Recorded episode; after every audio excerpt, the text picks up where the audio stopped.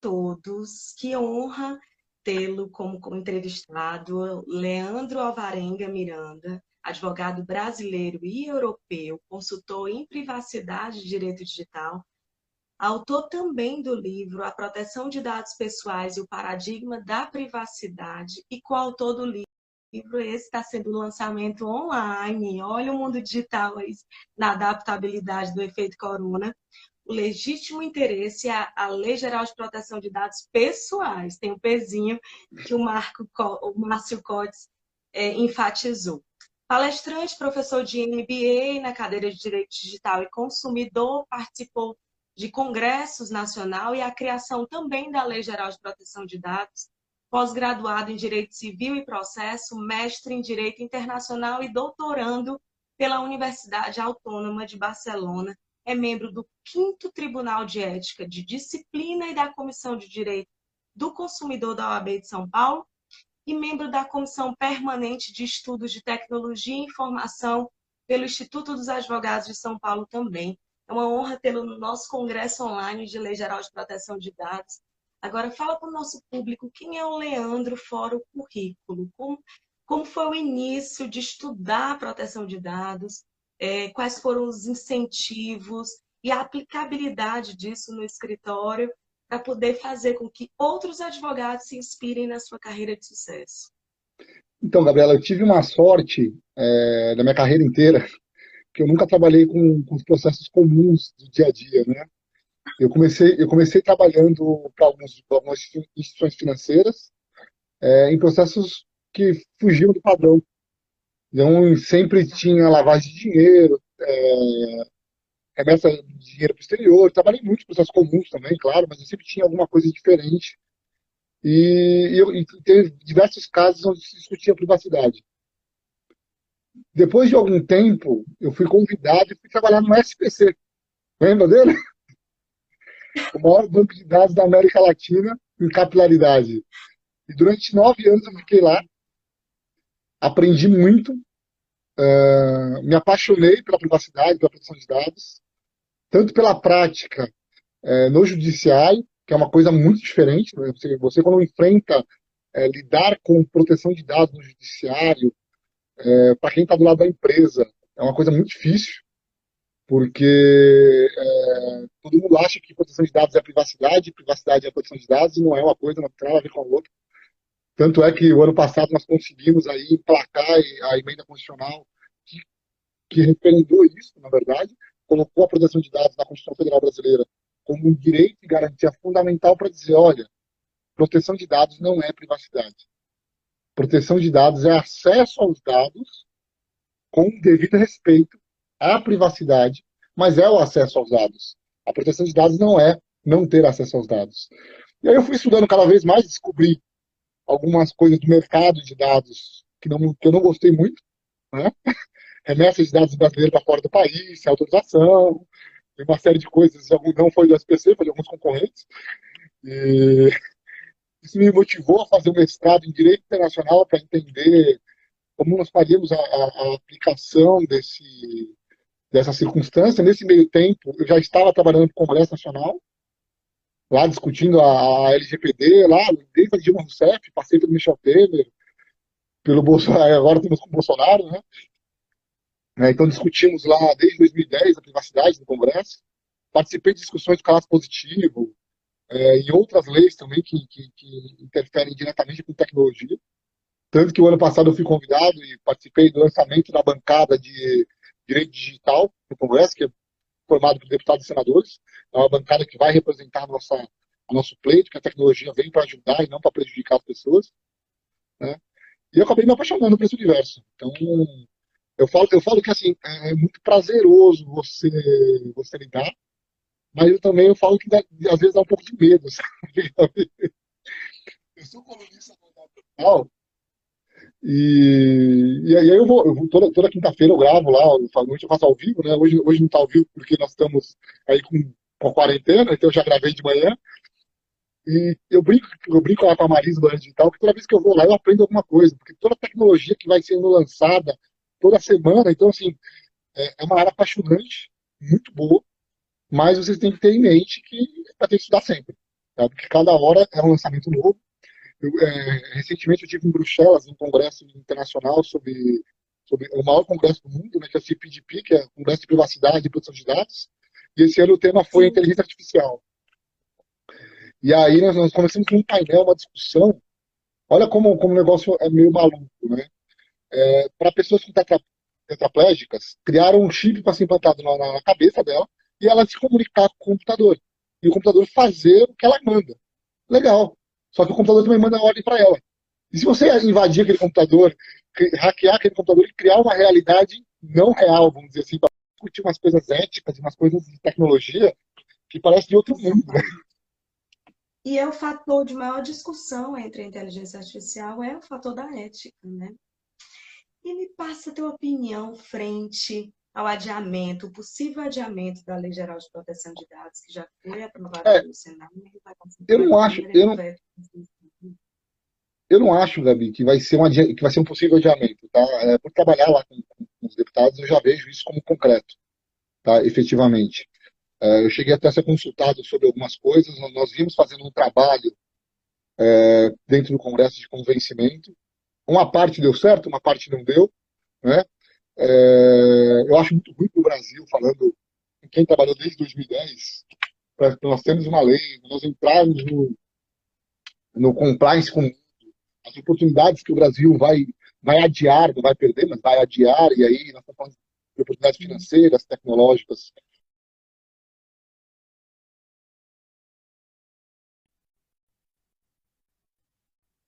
podemos negar que o momento foi muito complicado, ainda mais pela inércia do poder público. O maior responsável por esse, por esse adiamento é o próprio poder público, o poder executivo. Né? Independente de quem é o presidente ou quem for. Eu tenho uma fala minha no Congresso, na, da, da, da, emenda constitucional, que eu falo.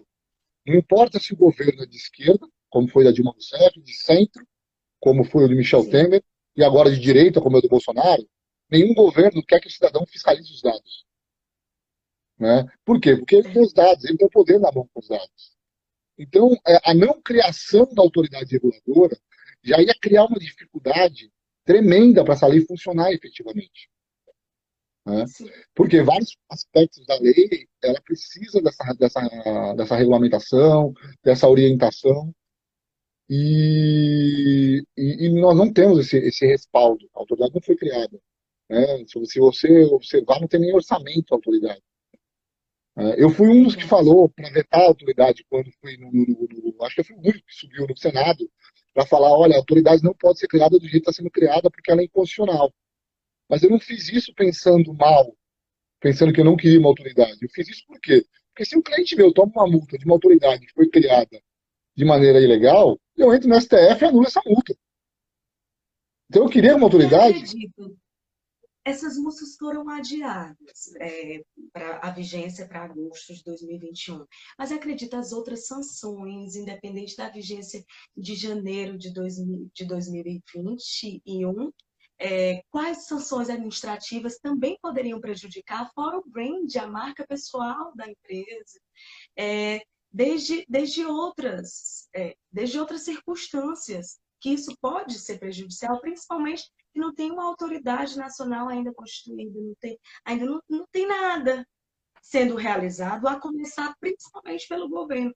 Eu hoje entrevistei uma moça da Austrália, ela falando de, de vários programas do governo que tem a rastreabilidade das pessoas, se estão em fase de isolamento ou não, porque é permitido ir trabalhar, já que o baixo nível de infectados lá, lá na Austrália, então eles ainda permitem o comércio aberto mas já tem acesso às pessoas, o funcionamento do comércio e o funcionamento das pessoas, nesse caso de isolamento ou não. Imagina a probabilidade disso. E, e olha que a lei, a lei de proteção de dados lá já, já tem muito tempo de, de realização de, de vigência. Gabi, assim, a, a primeira coisa, a, a primeira coisa que nós temos que ver é que são realidades completamente diferentes, tá? Por exemplo, a Austrália tem uma lei há muitos anos mas, por exemplo, a Austrália não é considerada um país compliance com a Europa, por exemplo. Por quê? Porque existem alguns pontos na lei deles que são complicados, até com, com, com relação, posso citar, é, eles não consideram que os dados produzidos com, a, com o tratamento de dados, que seriam os dados secundários, para quem não conhece exatamente os termos, né, é, são dados pessoais. Eles entendem que os dados que são produzidos não são dados pessoais. Já, já, já é um entendimento completamente diferente do europeu. Né? Então, assim, nós temos que tomar muito cuidado quando nós fazemos essas comparações com países é, do mundo. É, o que acontece, assim, o Brasil tem um equívoco muito grande quando a gente fala que o Brasil não tem lei de proteção de dados. Tá? Isso eu já falei várias vezes. O, o judiciário brasileiro não aplica como deveria as leis que nós temos. Tá? O Código de Defesa do Consumidor, não, concordo se você falar ali, nós não temos leis adequadas para a tecnologia de hoje. Mas nós temos leis. Sim. Tá? O Código de Defesa do Consumidor, ele trata no artigo 43 e 44 só de banco de dados. E ele não fala de banco de dados de consumo. São quaisquer bancos de dados. Nós temos a lei de acesso à informação, nós temos é, diversas legislações que, que contrapõem um modelo que, mesmo sem a LGPD estar em vigor, você vê por exemplo, o Ministério Público do Distrito Federal tem feito taxas com uma série de empresas para evitar é, multas e ações, e ações civis públicas é, baseado no quê? No direito civil e no direito do consumidor. Então, assim, existem sanções, por exemplo, nós podemos dizer casos aí que estão citados na mídia, o Banco Inter pagou um milhão e meio de multa para o Ministério Público. O, a Netshoes pagou 500 mil de multa para o Ministério Público. A CIA está sendo investigada, a Ering está sendo investigada por vazamento de dados, por utilização de dados indevido. No caso da Ering, é a biometria facial. É, o metrô de São Paulo foi investigado da biometria facial. Então, assim, nós temos mecanismos para punição. E eu, eu acredito que vai haver punição. Vou, vou dar um exemplo para você, Gabi. Aqui no Brasil, o governo ele fechou o convênio com a TIM, com a Oi, com a Vivo e com a Algarve, se eu não me engano, para ter a geolocalização dos celulares de forma anônima. Mas vai ter a geolocalização para identificar é, aonde está havendo a aglomeração de pessoas e fazer uma política pública para aquilo. Né? por mais que tenhamos essas legislações que já podem ser aplicadas, mas não temos a Lei Geral de Proteção de Dados, isso para questão de fora, negociações fora, estamos perdendo poder também. Inclusive até né, nesse efeito corona, para que a gente possa sanar a problemática aqui no Brasil mais rápido. Quais, considera quais pontos negativos e positivos desse adiamento? Olha, é, o ponto, eu, eu vejo mais pontos negativos que positivos, ser muito sincero. Eu estava trabalhando no Congresso, a minha, a, minha, a minha perspectiva era que se criasse uma norma onde cada regulamento que a autoridade desse, se desse um prazo de adequação. Então não precisava se adequar, se, se adiar a lei inteira. Você simplesmente dá um prazo. Olha, ela vai falar de como vai tratar dados menor, então dá um prazo de 12 meses para as empresas que tratam dados menor se regulamentarem e se adequarem àquilo. Você vai, ela vai regulamentar dado anônimo, então dá um prazo para isso. Por quê? Porque o Brasil já está muito atrasado nisso. Se o mercado europeu quiser chegar para nós amanhã e falar: olha, Brasil, nenhuma empresa brasileira mais vende nada para a Europa, porque você não pode acessar os dados pessoais dos europeus. Em decorrência de vocês não terem uma lei de privacidade, eles podem fazer. E, na verdade, a nossa lei só saiu depois que a Europa notificou o Brasil para dizer: olha, a nossa lei vai entrar em vigor e vocês não estão compliance. Aí o Brasil, eu desculpa o termo que eu vou usar, o pessoal brinca, né? Quando a água bate na bunda, o malandro aprende a nadar. Né? Aí o Brasil correu e fez a lei. Não tão boa, mas pelo menos fez uma lei que, que acho que traz muita segurança jurídica. Então, eu acho que eu vejo mais coisas negativas do que positivas.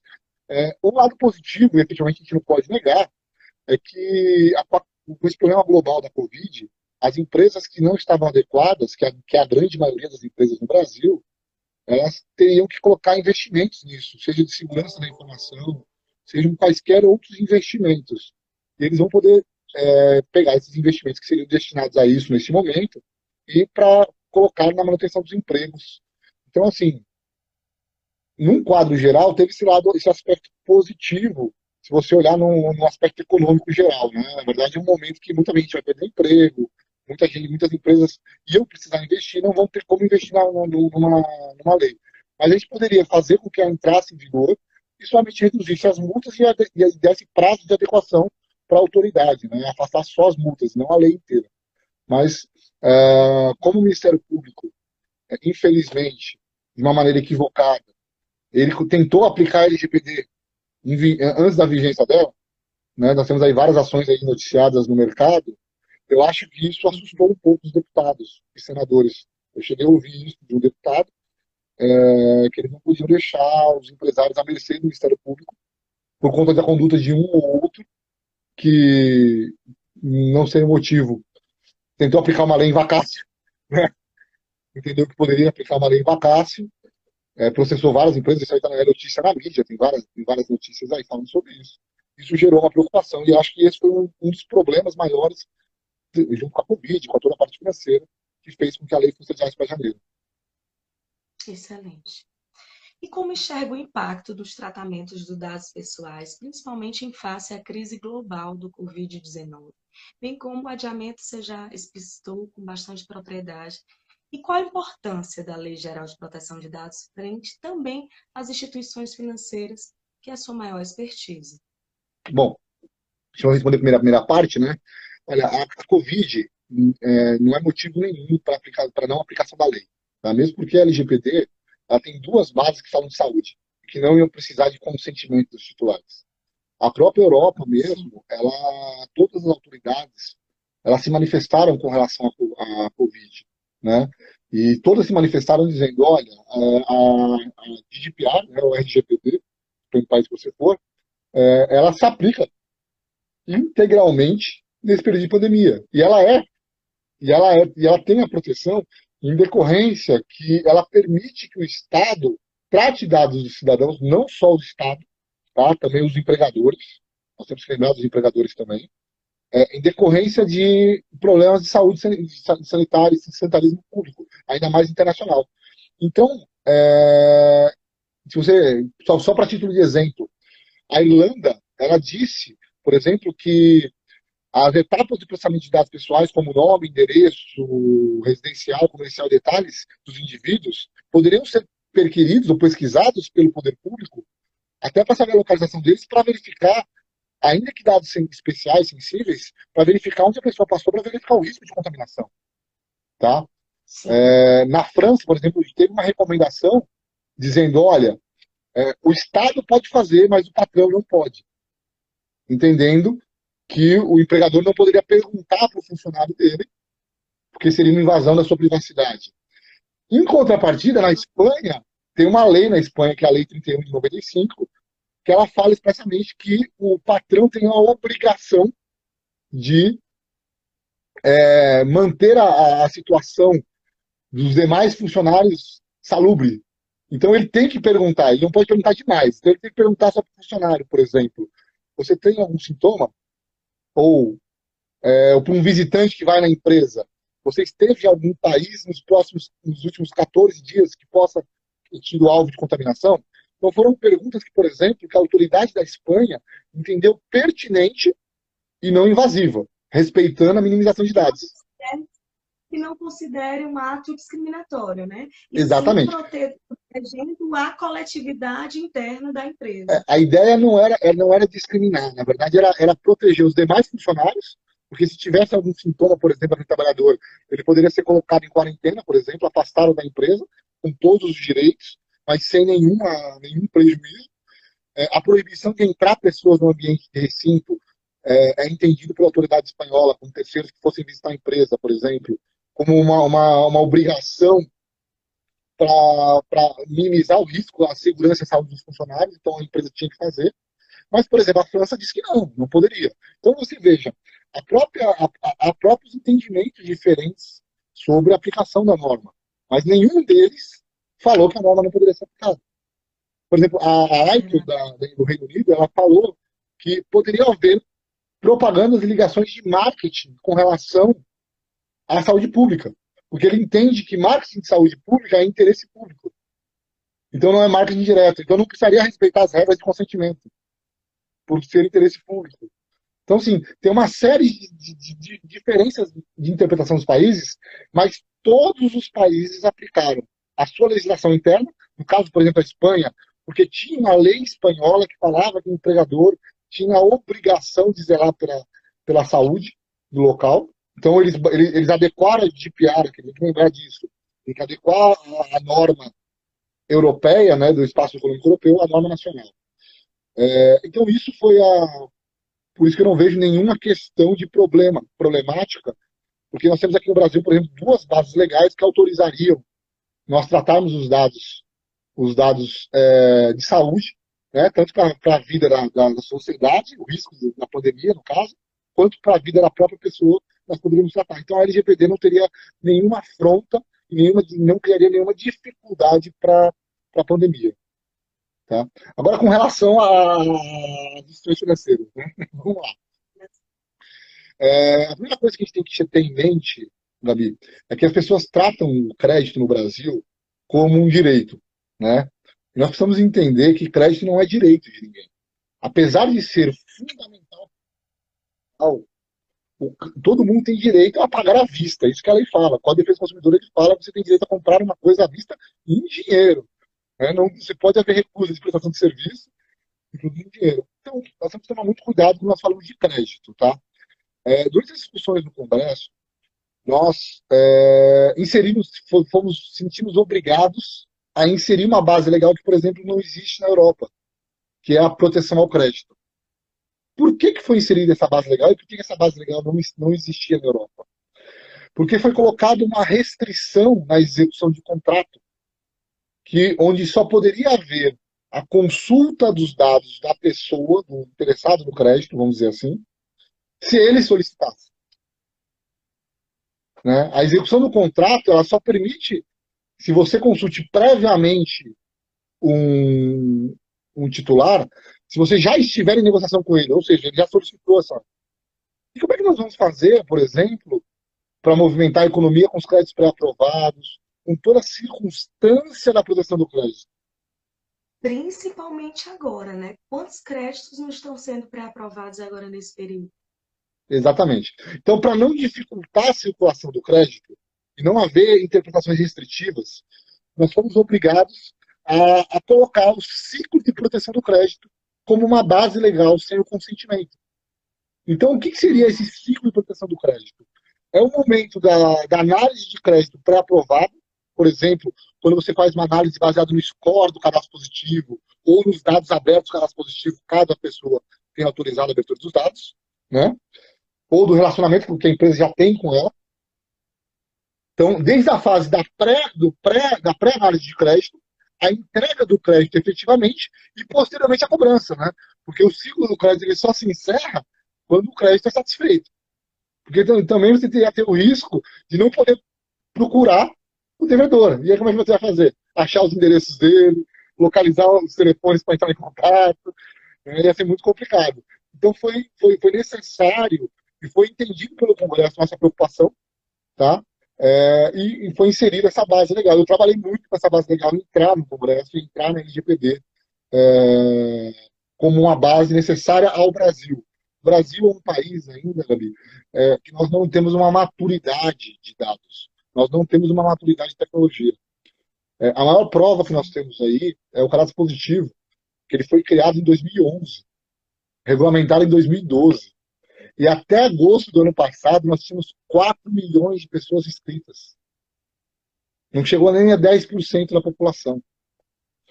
É, por quê? Porque há uma desconfiança muito grande que foi criada que o, que o empresário é ruim, que as empresas só querem, só querem, perdão a palavra, ferrar as pessoas. E eles esquecem que sem empresa não tem emprego, sem emprego não tem salário, sem salário não tem consumidor e a economia não roda. Né? Então, é, tirar essa. Imposto, enfim, como é que o governo se sustenta? Exatamente. Então, tirar essa, essa, essa imagem ruim é muito difícil. Né? Então, nós precisamos trabalhar muito é, em decorrência de mostrar, mesmo porque você advogar para a empresa, e eu ouvi isso do deputado, né? É, você criar leis a favor das empresas não traz voto. Né? Então, eles não estão preocupados com a, com a. É mais fácil você falar do consumidor nós aqui no estado de São Paulo quase tivemos aí um, um deputado que foi, sem, sem da competência dele, foi eleito com a bandeira do consumidor. Né? É, uma bandeira, é uma bandeira justa, mas nós temos que buscar sempre o equilíbrio das coisas. Né? É, Por isso que o Brasil é tão considerado desafiador para empreendedor, né? E, e para empregado ser exatamente o curral eleitoral que é necessário para a política poder se sustentar. É, é bem isso mesmo. É, doutor, aborda os impactos contratuais com a vigência da Lei Geral de Proteção de Dados, quais os pontos positivos e negativos que você considera? Gabi. O nosso público empresarial, a gente, a gente busca advogados que, que gostem da temática também, mas nosso público é bem eclético de empresários que assiste exatamente para poder saber o que está acontecendo na sociedade e também para poder ter discernimento de instruir. É, é com nosso papel de advogado, de DPO, de, de outras áreas afins que foram outros, outros tipos de profissões que trouxeram através da Lei Geral de Proteção de Dados, é se comunicar muito bem, desde o chão de fábrica a também o gestor, o grande gestor, o grande empresário. Então, é, a proposta é atrair exatamente a informação assertiva para toda, toda essa classe. Bom, Gabi, a primeira coisa que eu escuto, né, quando eu vou, é, vamos falar de LGPD para as empresas, tudo, muito empresário fala, ah, eu não tenho que me preocupar, porque a minha empresa não faz negócio com o consumidor, eu só faço negócio B2B, né? Empresa com empresa. Só que ele esquece que dentro da empresa dele, ele tem funcionário, né? E os dados do funcionário vão ser afetados também. Porque nós temos ali uma série de dados que são entregues na nossa empresa todo dia. Por exemplo, uma coisa muito comum. O RH das empresas. Ela recebe uma série de currículos, não recebe? E quanto tempo eles... E foi utilizado o currículo. E foi utilizado há pouco tempo. Exatamente. Então, você imagina o seguinte. É, quantos dados estão no nosso currículo ali? Né? Não são dados pessoais aquilo. Por quanto tempo a empresa vai armazenar aquele dado? O que ela vai fazer com aquilo? Ela pode mandar a mala direta depois que ela recebeu meu currículo e eu fui contratado? Né? É, nós vamos ter que criar políticas de RH é, para esclarecer para os funcionários, é, até para os pretensos funcionários, os candidatos, para os funcionários e os ex-funcionários. Por quê? Porque quando você encerra o vínculo empregatício, uma série de dados seus ficaram com a empresa. E esses dados não são da empresa. A empresa tem a posse dele, mas os dados vão ser sempre seus. Então, por exemplo, olha, a empresa é obrigada a guardar dados de funcionário, por exemplo, para pedir FGTS por 30 anos. Mas ela não pode usar esses dados para outras finalidades. Né? Então, assim, é, a empresa. E fica armazenado esses dados? Num computador, num sistema, esse sistema é em nuvem, são esses questionamentos que empresário não, não se atenta. Eu estava num evento aqui em Fortaleza de grandes empresários, então que a, que a lei vai pegar? Uma das minhas primeiras perguntas foi essa. É qual o papel do evento de empreendedorismo para acreditar na Lei Geral de Proteção de Dados? Então, o nosso maior fator é informativo e também trazer a parte positiva disso tudo quanto a empresa vai ser um diferencial no mercado, o brand da empresa, é mostrar a implementação da Lei Geral de Proteção de Dados e a evolução do gestor. Gabi, assim, eu, eu posso afirmar para você categoricamente que não tem como essa lei não pegar. Por três razões, tá? Primeira delas é que a Europa, o Brasil continuar e ser compliance, continuar com o mercado aberto, ela vai fiscalizar. E se ela vê que o Brasil não está aplicando a norma, que não, que não está fazendo com que é, a, a, lei seja cumprida, vai acontecer de o Brasil ser excluído aí talvez do mercado futuramente. Primeiro aspecto. Segundo aspecto, o Ministério Público, os órgãos de defesa do consumidor e o próprio titular têm poder de fiscalização, independente de existir ou não a agência reguladora. Então, mesmo quando existir uma agência reguladora, nós vamos ter a agência, mais o Ministério Público e mais todos os órgãos de proteção ao consumidor, além do titular. Né? Eu tenho um caso para contar, assim, que é com dados, que não sei se você chegou a conhecer, é o processo do score de crédito, Gabi. Esse processo, em três meses, geraram mais de 250 mil ações judiciais em dois estados. Tá? por uma falta de informação das empresas que trabalhavam com ele. E eu me incluo ali porque eu trabalhava numa dessas empresas na época. Né? Eu incluo a, a comunicação não foi adequada ao mercado, a comunicação não foi adequada aos consumidores, isso gerou, não foi dado um treinamento adequado para o produto, e gerou um produto que era totalmente lícito e foi considerado lícito pelo STJ, gerando até a súmula 550, quem quiser olhar depois aí. O advogado é muito bom, viu, que trabalhou nesse processo, viu? e, é, gerou a súmula 550, e, e por quê? Por uma falta de informação, por uma falta de, de, de, de conscientização das empresas com o mercado. E a terceiro aspecto, Gabi, e aí é muito interessante, o próprio mercado está selecionando as empresas. Eu tenho um monte de clientes que estão recebendo notificação de bancos, que são, são clientes de bancos, trabalham para bancos, trabalham para instituições financeiras, seguradoras, e eles estão recebendo. Como é que vocês estão por essa adequação? O que, que vocês estão fazendo? E nós temos notícias, por exemplo, de um banco aqui em São Paulo, que ele já descadastrou mais de 100 empresas por, por, por ter vi, visto que as empresas não estavam preocupadas com a LGPD. Ele já tirou do contrato dela. Então, assim, o próprio mercado não vai querer trazer risco. Porque uma coisa que quem, quem estuda, conhece, sabe muito bem disso, sabe aquela cadeia de consumo que nós temos no Código de Defesa do Consumidor? Ela se aplica também na cadeia de dados. Então, se uma empresa comprar dado ou usar dado podre de uma empresa ruim, ela vai ser solidariamente responsável por aquele dado. Então você vai contaminar todos os seus dados que foram bons se você colocar dados ruins dentro.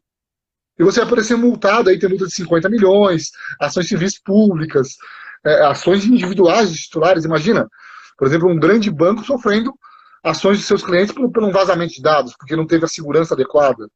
Né? É, então, assim, o próprio mercado. Um abraço para o doutor Fabrício. Ah, meu amigo Fabrício Mota. Um grande abraço, Fabrício. É, um grande profissional, Fabrício. Ajudou muito na criação da lei. Estou fazendo um convite para ambos. Eu estou lançando uma revista jurídica no mercado, só uma edição voltada para a Lei Geral de Proteção de Dados. E eu quero a matéria, a opinião de vocês em nível internacional. Claro, claro, claro. Então, Gabi, então, assim, é, é, é, esse, essa circunstância de falar que, que a lei não vai pegar, não, isso aí é uma visão primária, arcaica, que infelizmente, é, por amor ou na dor, essa lei ela vai pegar. Porque não tem como voltar. A tecnologia é presente, está aí no dia a dia, e nós precisamos proteger as pessoas e trazer segurança jurídica para os negócios. Que massa. Deixa agora eu dar oportunidade para as pessoas perguntarem. Passou uma pergunta bem interessante. Alguns dados não poderão ser excluídos em virtude da legislação trabalhista. Esta irá sobrepor a Lei Geral de Proteção de Dados? Então, Gabi, nós temos que lembrar o seguinte. É, eu, eu, criticava muito, quando a lei foi criada, que falava que, é, que, que, o nome da lei não era Lei Geral de Proteção de Dados. Todo mundo falava LGPD, e, e, a lei não, e esse não era o nome da lei, né? A lei falava é, é, é, era lei de tratamento de dados pessoais, né? E eu criticava muito, aí na alteração da lei mudaram o nome para Lei Geral de Proteção de Dados, e o meu amigo Márcio critica muito, porque ele acha que tinha que ter o pessoais lá. Eu também concordo, acho que nós estamos falando de dados pessoais, não é de qualquer dado. É... Mas o que acontece? Ela é uma lei geral. Nós vamos para as regras de direito. Uma lei geral, ela vale respeitando as leis específicas. Então, quando a lei fala que você, uma das hipóteses de você manter os dados sem autorização do, do, do titular, é você ter uma legislação que determine essa manutenção. Então, por exemplo, mas olha só, você vai manter aquela norma ali, aqueles dados ali, desculpa, mas para uma única finalidade: atendimento da lei. Você não vai poder usar aquele dado para nada mais do que atender aquela lei. Tá? Então, assim, como é que nós vamos fazer isso numa empresa? Então, o empresário tem que se preocupar em fazer a segregação do servidor. Separar o servidor dele, olha, esses dados aqui são para FGTS, esses dados aqui são para aguardando prescrição do contrato para mim não ser processado, você vai poder manter também os dados quando acabar o contrato, pelo período de prescrição de reclamação daqueles dados. Porque se você apagar aqueles dados, como é que você vai se defender depois? Né? Então, isso é um exercício regular do seu direito. É isso e das perguntas também é se a lei trará mais segurança aos titulares dos dados. Você já até explicitou a exigibilidade, da rastreabilidade desse dado. Quer expor algum mais posicionamento? Claro, eu acho assim, a lei ela vai trazer total segurança para ambos os lados. Para quem trabalha com os dados e para o titular. Para o titular, por quê? Porque ela vai trazer, ela já tem, se você pegar o Código de Defesa do Consumidor, você vai ver que a maior parte dos direitos que estão na LGPD já estavam lá. Tá? O direito à retificação já estava no Código de Defesa do Consumidor, o direito de acesso, o direito à informação clara, precisa, adequada, necessária, o prazo, a temporalidade de cinco anos da informação negativa, por exemplo. Então, são série, uma série de direitos que estão sendo repetidos agora na lei. Mas ele vai deixar uma, uma, direitos claros, como, por exemplo, a portabilidade de dados, né, a, o direito a, a, solicitar a anonimização, a oposição do titular quando o tratamento é feito sem o consentimento. Então ele vai, vai a possibilidade e a obrigação das empresas em prestarem contas dos dados aos titulares. Eu acho que esse é um fator fundamental. Porque, com exceção dos bancos de dados, provavelmente dito SPC, Serasa, Boa Vista, se você fosse em qualquer empresa e perguntasse para ela que dados você tem meu aí, eles te mandavam passear. Falando, falando bem da verdade, eles te mandavam passear, né? Então agora eles vão ser obrigados a ter um balcão de atendimento lá, ou virtual, ou físico, para dizer, olha, eu não tenho dado seu. Não, eu tenho seus dados, com, foi com essa pessoa que eu compartilhei, minha base legal é essa, é para isso que eu estou usando. Então isso vai trazer confiança nas, nas pessoas e vai trazer a maturidade que a gente precisa nas empresas para que elas trabalhem com os dados somente que forem necessários. Eu acho que essa lei vai ser boa para todo mundo e vai, e vai acabar com, com aquela história ruim, né? Que, que essas empresas negras que compram dados, roubam dados, elas vão ser excluídas do mercado. Porque o mercado sério não vai querer ter elas. Eu mesma trabalho muito com recuperação de crédito e tem sistemas que a gente faz uma busca e paga por cada procura, por cada busca dessa. E lá tem todo o histórico, desde signo. Basta buscar pelo CPF ou pelo nome completo. Como é que vai ser a sustentabilidade dessas empresas que não então, podem mais vender esses dados? Mas eu não falei que não pode vender esses dados, eu falei isso. A lei ela não fala. Ela não fala. Olha só, Gabi, isso é um erro muito comum. As empresas, a lei ela não fala que a transmissão tem que ser gratuita ou paga. Ela fala que o compartilhamento tem que se respeitar a lei. Então, se o compartilhamento for pago ou gratuito, isso não faz diferença nenhuma. Desde que você. E até porque esse sistema você tem que colocar um cadastro como advogado. Então, também está trazendo uma segurança jurídica da rastreabilidade dessa informação. Né? Mais do que então, isso. Então, essas empresas vão se manter. Elas vão, elas vão se manter as sérias. Né? As sérias, trabalham nos termos da lei, vão se manter. Por quê? Porque o que acontece? Uh, faz parte do contrato você poder executar a cobrança desse contrato. Faz parte do ciclo do crédito. Não faz parte do ciclo do crédito. Então, para a proteção do crédito, as empresas podem coletar os dados dos consumidores, dos titulares, sem o seu consentimento. Isso é uma, é uma, é uma das bases legais. E elas podem compartilhar desde que a finalidade seja, a base legal seja a proteção ao crédito e a finalidade seja cobrança de crédito. Eu não posso pegar os seus dados dentro de uma empresa que faz a recuperação de crédito, por exemplo, que fornece dados para a base legal de crédito e fazer marketing. E isso é ilegal. Tá? Agora, a cadeia, você estando dentro da mesma cadeia de dados que, que, eu, que eu citei agora há pouco, que é similar à cadeia de consumo, você pode ter 20, 30, 40 transferências de dados, sempre respeitando os direitos do titular.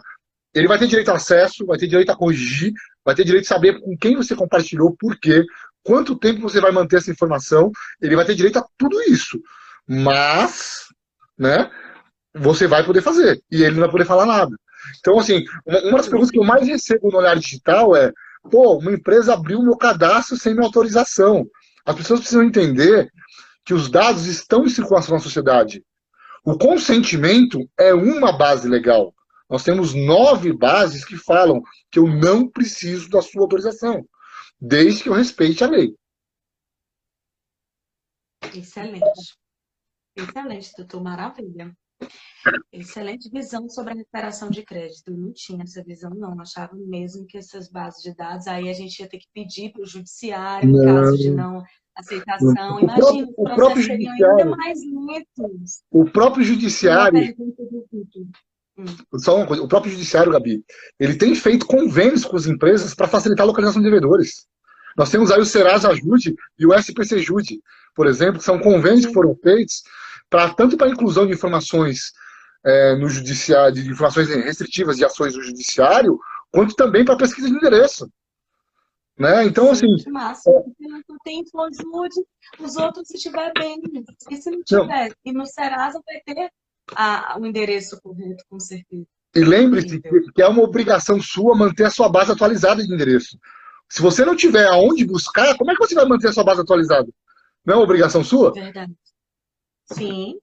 E ainda por cima uma preocupação dentro dos nossos escritórios. Essa base é no sistema que está em nuvem ou é em planilha de computador que qualquer pessoa pode ser furtada? E ainda por cima essa planilha compartilhada.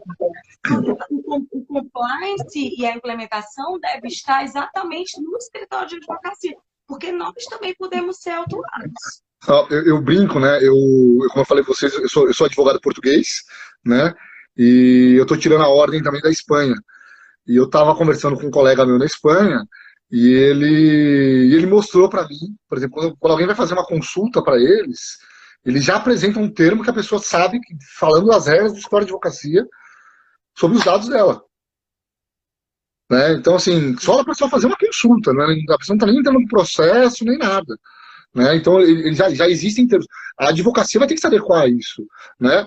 É, essa situação da nuvem, por exemplo, é uma coisa muito interessante. Por quê? Porque 99% dos dados armazenados na nuvem são tratamentos de dados internacionais. Que exigem uma série de garantias que a lei determina, que os contratos têm que ter, uma série de seguranças que será que nós temos? Tá? Eu já tive situações de implementação de chegar para a empresa e falar o seguinte: olha, esta empresa que você usa na nuvem, você não pode usar mais. Porque nós mandamos, solicitamos o contrato dela para ela se adequar à lei brasileira e ela falou não. Então você tem essas outras duas, três, quatro, cinco que estão se adequando. Então você escolhe qualquer uma delas e nós vamos trabalhar com elas, mas com essa aqui você não pode trabalhar mais. Claro que é uma decisão do empresário, né? É uma decisão do empresário. Isso, maravilhoso. É maravilhoso porque nós temos muitos advogados da nossa Associação de Advogados Low Talks que advoga para o Brasil morando fora. Então, isso tem que estar atento também. Sim. Qual essa base de dados de armazenamento? Como é que como é está sendo essa transição? Qual você indica que seja de acesso Fazer uma... a outros países? Olha, uh, eu, olha tanto a IBM quanto a Amazon, elas têm se mostrado empresas bem flexíveis tá, nos contratos que nós estamos negociando, mas são grandes armazenamentos, não são pequenos. Né? Nós temos que tomar muito cuidado quando nós falamos de armazenamento em nuvem gratuito. Tá? Por exemplo, o, a própria Google ela faz um armazenamento em nuvem gratuito, né? o Google Drive, por exemplo, que eu não recomendo. Não recomendo se utilizar, porque eles não têm a segurança necessária. Tá? Nós vimos aí no ano de 2018, a Google tirou do mercado o Google Mais exatamente por falta de segurança, que eles não conseguiram, eles entenderam que era mais fácil eles tirarem do ar o Google Mais do que melhorar a plataforma, né? É, a própria Google ela tem, ela tem se mostrado reticente em muitos contratos, ela não tem feito adequação, ela fala que vai respeitar a lei dela e não quer saber da lei brasileira. Né? Para quem não sabe, agora tem uma lei na Califórnia, mas ela também não é, nós não sabemos se ela vai ser considerada adequada ou não para a lei brasileira, a autoridade vai ter que dizer se ela é adequada ou não. Né? Eu tenho a minha opinião pessoal, né? mas é, a gente vai precisar de uma decisão colegiada da autoridade. Então nós temos que tomar muito cuidado com o armazenamento em nuvem. Né? Ele é possível, tá? mas é tratamento de dado internacional. Mandou o dado para fora do território nacional, advogado brasileiro que trabalha fora do território nacional, ou eu mesmo, por exemplo, estou na Espanha toda hora, é, por, por, conta do meu doutorado, ou por conta de algum trabalho, alguma coisa, é, é, necessário que você tenha cuidado com os dados, com, com esse tráfego de dados, que é dado, tratamento de dados internacional. Se você não der a segurança necessária e tiver um incidente, é um incidente internacional tratamento de dados. Tá? É, é muito mais grave. Tá? Então, por exemplo, olha, o advogado daqui, que trabalha para a Europa, por exemplo, que recebe dados de europeus aqui, ele tem que respeitar a GDPR. A GDPR, por exemplo, ela fala que coletou dado lá, veio pela internet, nenhuma dessas leis que falam de tratamento de dados, elas se, elas se limitam ao território. Porque a internet não tem fronteira. Não tem. Então, ela se limita ao quê? O local da coleta. Aonde foi coletado esse dado? Quem é o objeto desse dado? Para que, que foi coletado esse dado? Então, nós temos que olhar toda essa circunstância para aplicar ou não regras de direito internacional ou não. É por isso que eu estudo tanto direito internacional, direito comparado. E, e agora que eu estou com o quadro efeito coronavírus no mundo, os brasileiros que estão lá entram muito em contato para tirar dúvidas comigo. E, inclusive, eu participo de alguns grupos até para conseguir advogados que moram fora ou empre empreendedores que possa passar assertividade, participo de muitos grupos de Facebook. Isso também tem responsabilidade, inclusive é até uma das perguntas. Então, a responsabilidade seria do compartilhamento, do Vitor, é, com sistemas de nuvem, e se nós tivermos de uso, é, termos de uso, tiver as cláusulas que os dados produzidos na plataforma podem ser vendidos, isso é possível? Complementando as, as perguntas dele com as minhas. Bom, é, primeiro, primeiro assim, é, eu, eu, não quero minimizar o problema, tá? Então, assim, só entenda que é uma forma de explicar. É, não é todo vazamento de dados que é, que é, que é um grande problema, tá? É, por quê? Porque muitos dados já estão em circulação, você querendo ou não. Então, por exemplo, vou, dar um exemplo muito simples, né, Gabi? Eu gosto de brincar isso com as pessoas, né? O seu nome é seu, Gabi? Será que é seu o seu nome? Se eu vazar o seu dado do seu nome, será que você tem algum prejuízo de eu vazar o seu nome? Né? É um vazamento de dados, é um incidente de segurança. Mas você tem algum prejuízo se eu vazar seu nome? Seu nome está no cartório de registros públicos. Qualquer pessoa pode ir lá e recolher aquele dado. Tem o seu nome, nome do seu pai, nome da sua mãe, seus dados de nascimento. O signo que você mencionou, ele é utilizado muito para combate à fraude. Se você quiser, depois eu explico por quê. Tá? Mas, ele, mas ele é uma conta aritmética. Ele é uma conta aritmética só. Independente se você acredita ou você não acredita, baseado na sua data de nascimento, você tem o signo da pessoa. Então, assim, qual é o condão que essa informação pode te prejudicar? Né? Não tô, não tô, é, eu tenho que tomar cuidado quando eu falo isso, porque eu já ouvi de uma pessoa, ah, é que ele advoga para a empresa, então ele está relativizando os incidentes. Não, não é isso. É que quando nós falamos de incidente, e a própria lei ela fala disso, a GDPR ela fala disso, nós temos que olhar o teor das informações que foram objeto do incidente, para verificar se elas vão ter condão de lesividade ou não. Você não precisa proteger o nome da pessoa, por exemplo, com uma segurança criptografada, que você precisaria aplicar, por exemplo, ao DNA da pessoa. Então, assim, são níveis, dependendo da informação que você trata, o nível de segurança é um ou é outro. Né? Então, assim, é, é, é, é essa avaliação que nós temos que fazer quando nós falamos de, de incidentes. Né? Que, que dado vazou? Se você pegar a própria LGPD, ou a GDPR, que nesse aspecto são praticamente iguais, elas falam o quê? Que todos os incidentes devem ser registrados. Legal.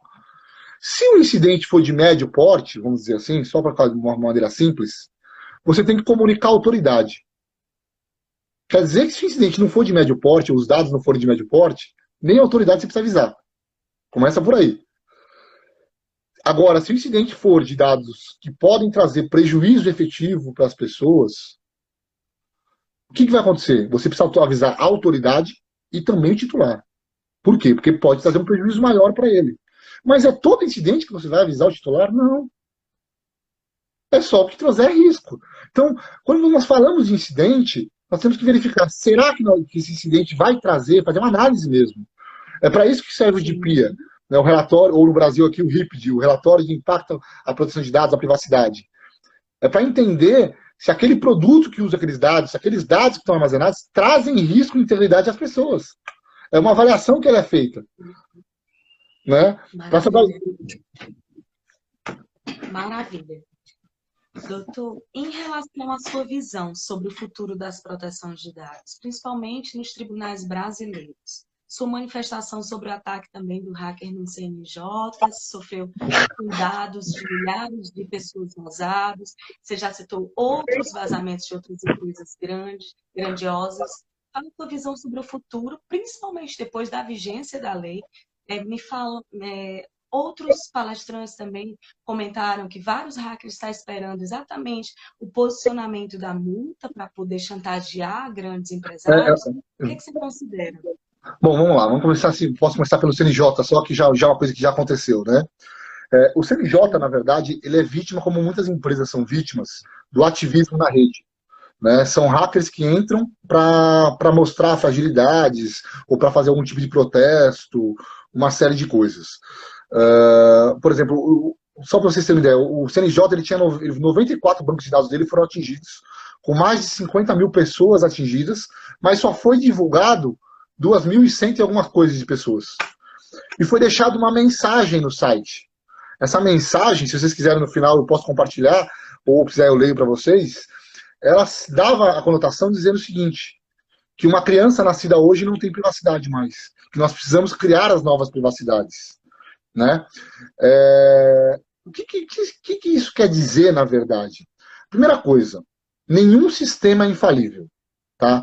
Todo sistema pode ser invadido em algum momento. Por quê? Porque do mesmo jeito que a tecnologia desenvolve, a, as pessoas, os hackers, eles ficam desenvolvendo tecnologia do mal para tentar combater. Antigamente era costume, aqui no Brasil ainda é um pouco, que os hackers invadiam sistemas de segurança e criptografavam servidores. Né? E cobravam um resgate para descriptografar.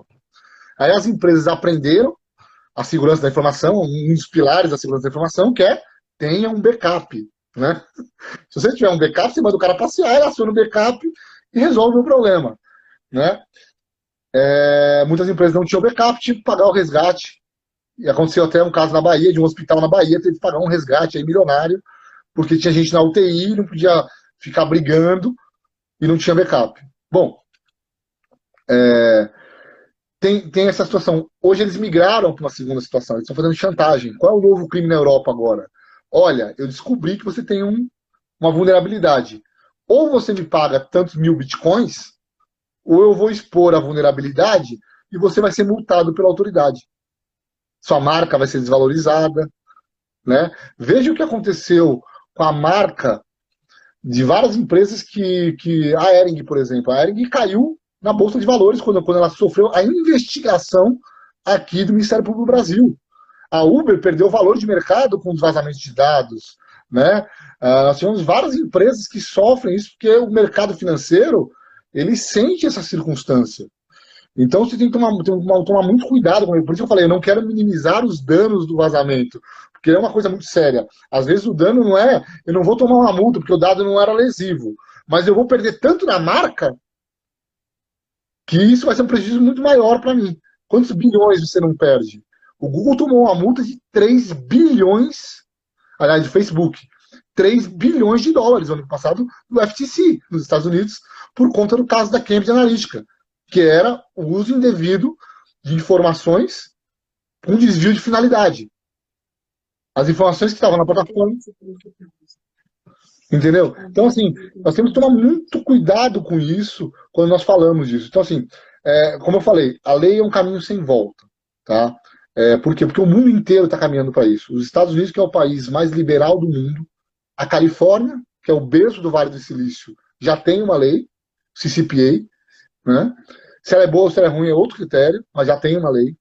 Já há uma discussão, havia um pouco antes, é, de, da, da, da Covid, uma discussão de possível projeto federal de lei nos Estados Unidos, que é uma coisa muito rara, porque lá as regulamentações são setoriais. Nós temos aí diversos países, como o Brasil, por exemplo, se adequando, porque para não perder oportunidades de negócio, investimentos, milhões de investimentos que nós podemos perder com isso, de investimento estrangeiro, porque não tem segurança jurídica nos dados aqui, além de perder mercados de consumo, né? Que nós não vamos poder nem vender nem serviço nem produtos. Então, esse é um caminho sem volta. O que, o que, as, pessoas, o que, as empresas precisam fazer é buscar uma adequação, buscar entender o que, que é uma, uma, uma proteção de dados efetiva, buscar saber que a proteção de dados ela é custosa para a empresa, mas ela traz seus benefícios como a segurança jurídica, a continuidade do negócio, prever horizontes. Porque as empresas que não têm isso, ela vai ter problema. Ela vai, ela vai ter, vai, vai ser de alguma forma ou punida pela autoridade, ou punida pelo Ministério Público, ou punida pelos próprios consumidores, através de ações individuais ou da perda da credibilidade de marca. Imagina se você vai dar o seu consentimento. Imagina que sua empresa precisa do consentimento. Uma das operações para ganhar milhões, ela precisa do consentimento. Você daria consentimento para uma empresa onde está envolvida em uma série de vazamentos de dados? Ninguém daria. Jamais. A confiança que a empresa vai precisar criar com o titular, com o consumidor, vai ser uma, uma confiança nunca mais vista. Nunca vista nesse. Uma, o mais prejudicado para aquelas empresas que têm dinheiro não é o pagamento da multa, é exatamente a desvalorização da marca, né? exatamente. ações, bolsa de valores, enfim. É...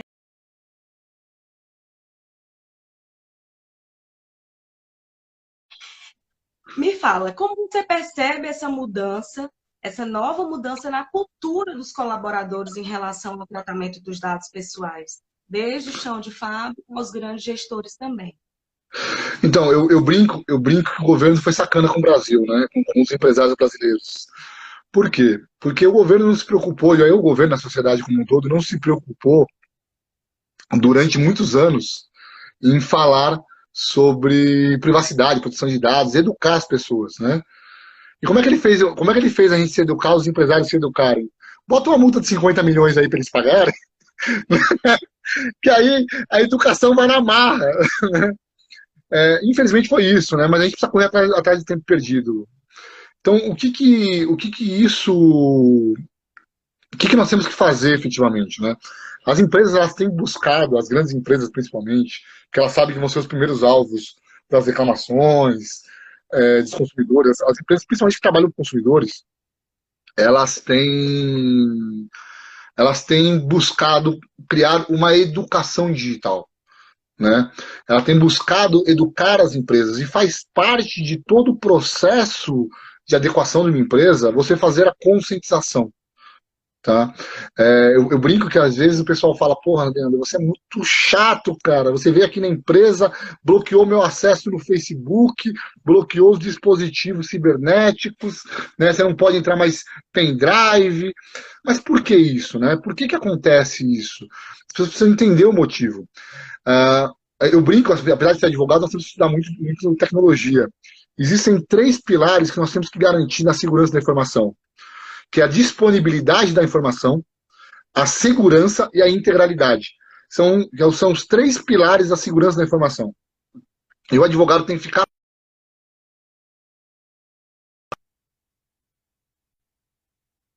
Leandro errado, isso pode ser um incidente, porque o Leandro não deveria ter acesso àqueles dados. Se você perder um pendrive com dados dos seus clientes e esse pendrive não tiver criptografado, não tiver com segurança, essa perda de pendrive, ela é um incidente de segurança. Se você, na hora de estar tá fazendo um backup do servidor, você corrompe o servidor e danifica dados que o consumidor ele per perdeu aqueles dados, ele não vai conseguir acessar mais nem a empresa nem você, isso é um incidente de segurança, é um incidente com dados pessoais. Então, é isso que vocês precisam entender, as pessoas precisam entender é, mostrar para as pessoas, porque eu brinco, quando nós vamos fazer a adequação das empresas, nós temos dois níveis de trabalho, né? É, o, primeiro, o primeiro trabalho é com a diretoria. Com a diretoria e mostrar para eles, olha, vocês têm que dar o exemplo, primeira coisa, né? Então não adianta nada o diretor ter acesso liberado para tudo e o funcionário lá de baixo não poder fazer nada. Nós temos que criar uma política que abrange a empresa inteira para que a empresa ela tenha uma verdadeira norma de governança, primeira coisa. Segundo, segundo aspecto, né? Quando nós falamos com autogestão, eles têm que. A autogestão que a gente fala é gerentes, diretores, presidente, qualquer que seja a denominação que a empresa usa, supervisores, essa liderança, elas têm que comprar a ideia da, da, do projeto. Elas têm que comprar e participar desse projeto para incentivar a equipe. Porque normalmente, o que eu tenho percebido, tirando as empresas que são puramente tecnologia, É, quando você vai numa empresa, você vai falar de problemas para a empresa, o pessoal que é, vamos dizer assim, do segundo nível de escalão para baixo, eles entendem que o problema não é deles, que o problema é da empresa. Então é a empresa que se vira para resolver. Só que eles não estão entendendo que hoje o problema é de todo mundo. Então você, você, tem, você tem que fazer essa conscientização com abordagens bem diferentes. Tem que tomar muito cuidado na hora da abordagem. Porque quando você vai no segundo grupo, eles estão mais preocupados em saber o direito deles do que a obrigação como empresa. né? Então, e o acompanhamento disso? Acham que é só o início de uma implementação e o resto, o dia a dia? Não, mesmo porque é, o dado é uma coisa viva na empresa, né? É, é, um ciclo vivo. Então, quando nós entramos e começamos um processo de adequação aqui, quando eu estou na terceira etapa, está entrando o dado de novo. O dado está entrando. Se você não continuar seguindo aquela linha, já, já, já, já perdeu tudo que você fez para trás. Do dia para a noite. E a conscientização dos funcionários é a mesma coisa. Por quê? Porque você vai ter que atualizar a política sempre. Atualizou, por exemplo, política de segurança da informação, saiu um antivírus novo, saiu uma nova determinação da, da, autoridade reguladora, vai ter que acompanhar, vai ter que mudar. Então, por exemplo, vou dar um exemplo para vocês do, do cadastro positivo, né? Ah, por conta do cadastro positivo, tivemos que colocar nas empresas é, restrição de acesso a servidor, segmentação de, de, de, usuários e senhas das redes. Né? Por quê? Porque o funcionário que não precisa, o funcionário que é do jurídico, ele não precisa ter acesso à folha de pagamento. Ele vai ter acesso à folha de pagamento somente daquele funcionário que moveu ação trabalhista que faz parte da função dele. Mas ele não pode chegar lá e acessar toda a folha de pagamento da empresa inteira. Será que o cara do financeiro ele pode acessar os dados de faltas de funcionários no RH? Será que o cara do RH pode acessar os contratos do marketing, que tem um monte de dados pessoais ali? Então, assim, tem que fazer toda essa segmentação e cada área tem que entender como ela é afetada pelo dado pessoal e fazer isso da cultura da empresa. A segurança de dados, a proteção de dados, por isso nós falamos em design, de proteção por design, né? Que o pessoal gosta de usar siglas em inglês, né? Faz parte. Não é. É porque tudo que você vai fazer a partir de hoje, a vigência da norma, ou já deveria ser assim, né? Você vai ter que pensar na segurança dos dados, pensar na o que, que você pode, o que, que você não pode fazer, como você vai proteger os dados, porque os dados não são seus. Você tem a posse desse dado, mas ele não é seu. Então, essa cultura tem que ser disseminada até para os novos colaboradores que vão entrar. Então, as palestras de conscientização têm que ser feitas diretamente. Eu, eu, tenho, eu tenho algumas empresas que estão usando até gamificação. Aqueles games para saber se as pessoas sabem uh, das obrigações das áreas e estão dando bonificações. Teve uma empresa que deu uma viagem de avião Estava para uma praia do Nordeste, aqui de São Paulo, uma praia do Nordeste, para o funcionário que foi o melhor dentro de seis meses. Tá? Para mostrar que ela está tá preocupada em educar as empresas. Criaram até jogo de tabuleiro, Gabriela, de, de proteção de dados. É muito legal. Assim, é, eu brinco, você falou assim que é apaixonada, porque essa mosquinha, quando pica você na tecnologia e da privacidade, não tem cura, viu? Leandro, e qual é a equipe ideal? Nessa implementação? Você acredita que não? Eu vi até uma pergunta aqui, é, se o advogado, para trabalhar, precisa fazer da, é, cursos como data science, programação, que agora está na moda. Você tem ter de blockchain, startup, programação. O que você considera, é, principalmente a nível curricular, que a disponibilidade, a prostituição que ficou, se falar de cursos e todo mundo se tornar especialista, é muito grande.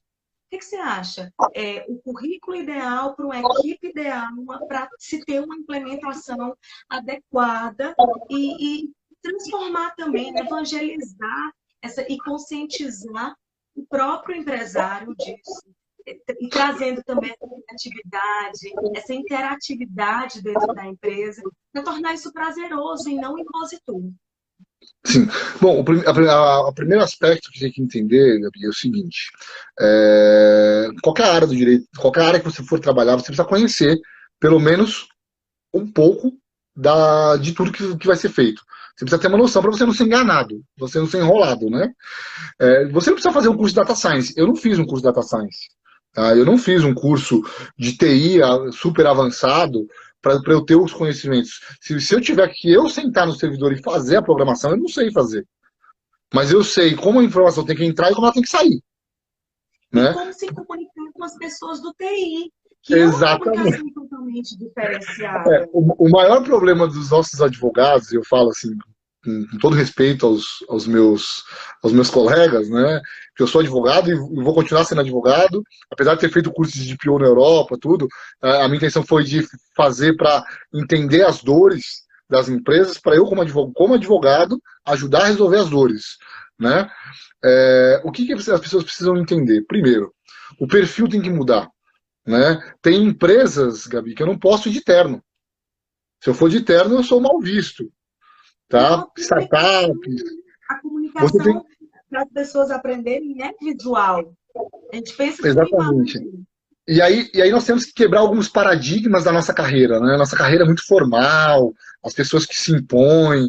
E aí você precisa entender que, primeiro, primeiro aspecto, nós temos que, a pessoa tem que ter um perfil eclético, que ela vai conseguir conversar desde a faxineira até o presidente da empresa, da forma mais técnica ou da forma mais simples para se fazer compreensível, tá? Porque ela vai é, é, faz parte da educação.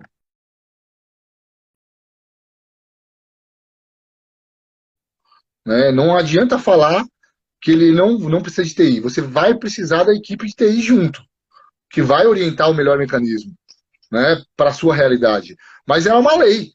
E como, como uma lei, ela precisa ser interpretada por um advogado que vai ter regulamentos que precisam ser interpretados com um advogado, que tem que ter na sua equipe ou junto ao projeto, seja uma equipe interna da empresa ou externa, uma outra equipe auxiliando, o apoio tecnológico. Não tem como escapar. Tá? É por isso que eu brinco hoje. Eu... também precisam ter que precisam desse apoio tecnológico da linguagem, sim, né? Sim, eu, eu, eu, eu, dava muita aula em curso de formação de DPO, né? E a pergunta precisa, para ser um DPO, você precisa ser advogado? Né? Falei, não, mas você precisa conhecer a lei. Você precisa entender como é que funciona a lei. Ah, então você precisa ser cara de TI. Não, mas você precisa conhecer, ter uma, uma mínima noção do que é segurança da informação, dos princípios básicos. Tanto que se você pegar os grandes cursos de formação de DPO, ele tem o módulo jurídico e o módulo de segurança da informação. Mas ele não é um módulo profundo. Ele é um módulo que simplesmente te dá noções gerais do que você precisa ter. Porque ninguém vai saber tudo, né, na verdade. Então, assim, o que você precisa. É, os advogados precisam entender que querem militar na área de tecnologia é que, primeiro, você não vira especialista do dia para a noite. Começa por aí. Né? Eu, eu, vi muita gente fazendo cursinho de DPO e saindo falando barbaridades aí no mundo. Eu falo para vocês, eu brinco até, vocês falam. É a próxima turma. vamos lá, vamos lá. Eu estou negociando com outra escola, que eu saí de uma escola agora, e eu estou negociando com outra assim que. Online, todo mundo agora home office, me assistindo. É... Então, assim, nós precisamos fazer exatamente essa separação. É... Tem que ser um profissional misto, tem que ser um profissional flexível, tá? que vai saber de lei, vai estudar lei, mas vai também conversar com as empresas. Um outro perfil é o profissional que vai trabalhar no judiciário. Tá? É, claro que você pode ter um profissional que agregue tudo isso. Eu, eu acho que eu sou um profissional assim, porque, já, porque por conta da minha história profissional que eu acabei precisando ser assim. É, por quê? Porque é muito difícil você chegar no judiciário e explicar tecnologia para juiz, para promotor, ainda mais se você for para alguns lugares muito distantes, sem nenhuma. Todos os estados têm isso, nos interiores aí. Eu cheguei muitas vezes para o Piauí, para própria Ceará, várias vezes no interior, Rio Grande do Sul, São Paulo mesmo. Porque tem aqueles juízes mais, com, uma, com uma certa, vamos dizer assim, mais experientes. Né? É, eles estão acostumados com o direito tradicional. Eu tive colegas, amigos que são juízes que me chamaram para explicar para eles o que, que era um blockchain. Né? Como é que você vai explicar para um juiz para julgar um caso? Por quê? Porque apesar de nós termos alguns juízes que estão se especializando, alguns promotores, a grande maioria não está. Não está preparada para isso. Então você vai ter que conseguir traduzir essa linguagem jurídica numa defesa processual para uma linguagem simples. E fazer ser entendido. Então, assim, essa é a parte da vida no judiciário, que vai ser complicada, que nós vamos ter aí grandes. Eu, não tenho dúvida, Gabi, que nós vamos ter é, muitas ações judiciais, tá? É, com relação a dados pessoais, assim que essa lei entrar em vigor. Existem algumas bancas de advocacia que já trabalhavam no Brasil assim, é, entravam em sites das empresas, printavam telas e entravam com a ação sem a pessoa ser nunca ter sido consultada. Tá? É, aconteceu assim, no caso do score de crédito, por exemplo, é, das primeiras mil ações que nós recebemos, mais de 900 ações, a pessoa nunca tinha sido consultada no, no score. E entrou com a ação. Entendeu? Então, assim,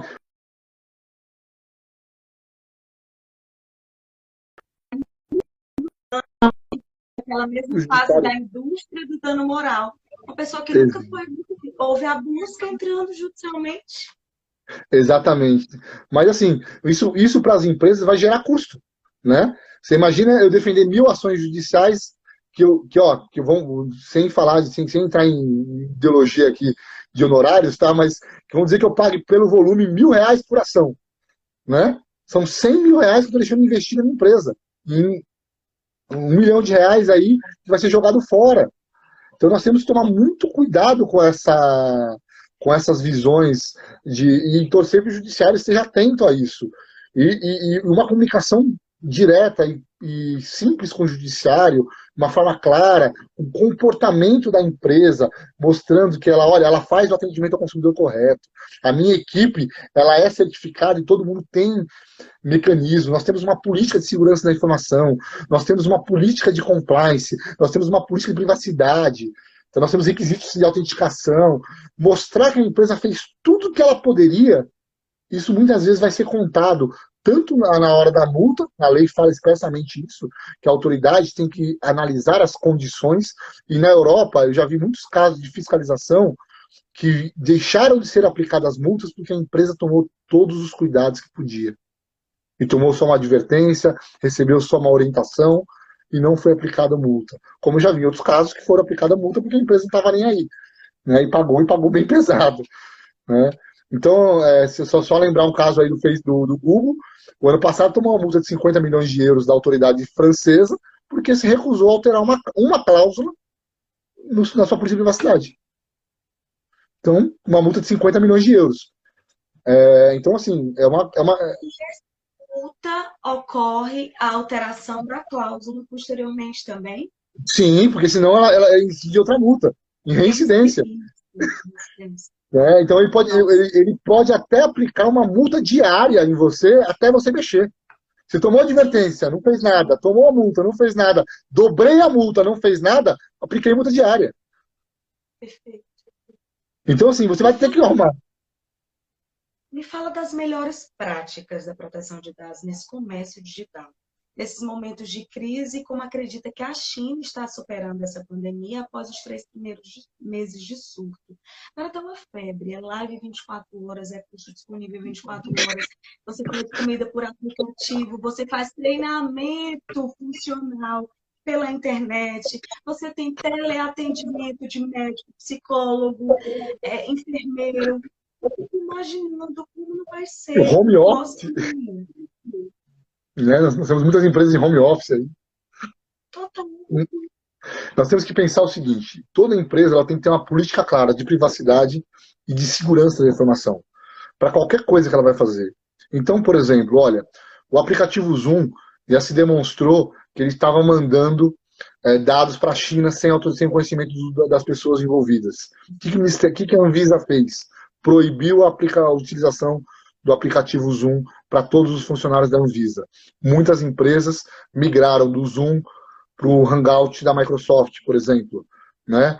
É, por que isso? Exatamente porque faz parte de demonstrar que elas estão preocupadas com a política de privacidade. E, e eventual, lembrando que se a política de privacidade, se a política de segurança não for adequada e houver um incidente, você é responsável por reparar esse incidente responsável civil e eventualmente até criminal. Né? Então você vai responder, imagina só, um, um, marketplace aí que tem um vazamento de dados absurdo de consumidores. Ele vai responder processo administrativo no PROCON, vai responder processo coletivo no Ministério Público, para dano moral coletivo, ação civil pública. Ele pode responder por associações. Ele pode responder por todas as pessoas individualmente ações. Então, aí, vamos citar os casos do CNJ, aquelas 2.100 pessoas. Imagina o CNJ sendo processado por 2.100 pessoas. Né? São só aquele caso pequenininho que teve agora. Mas você imagina no marketplace que tem dados de milhões de consumidores. Né? Você sofrendo milhões de ações judiciais. E, além de tudo, ser penalizado pela autoridade reguladora. Né? Então, o ideal. Olha só, estou falando de cinco penalizações em um incidente. E nenhuma tem a mesma característica, então você não vai poder alegar bis in idem. São, são, são, são punições diferentes, com objetos de reparação diferentes a reparação individual, a reparação coletiva, né? a multa por, por não seguir o Código de Defesa do Consumidor, a multa por não seguir o regulamento da NPD. Nossa. Né? E, e aí você ainda pode envolver outras agências, por exemplo, se tiver uma ANAC no meio, uma ANEL. Então imagina o que, isso pode gerar. Então o que, que é importante?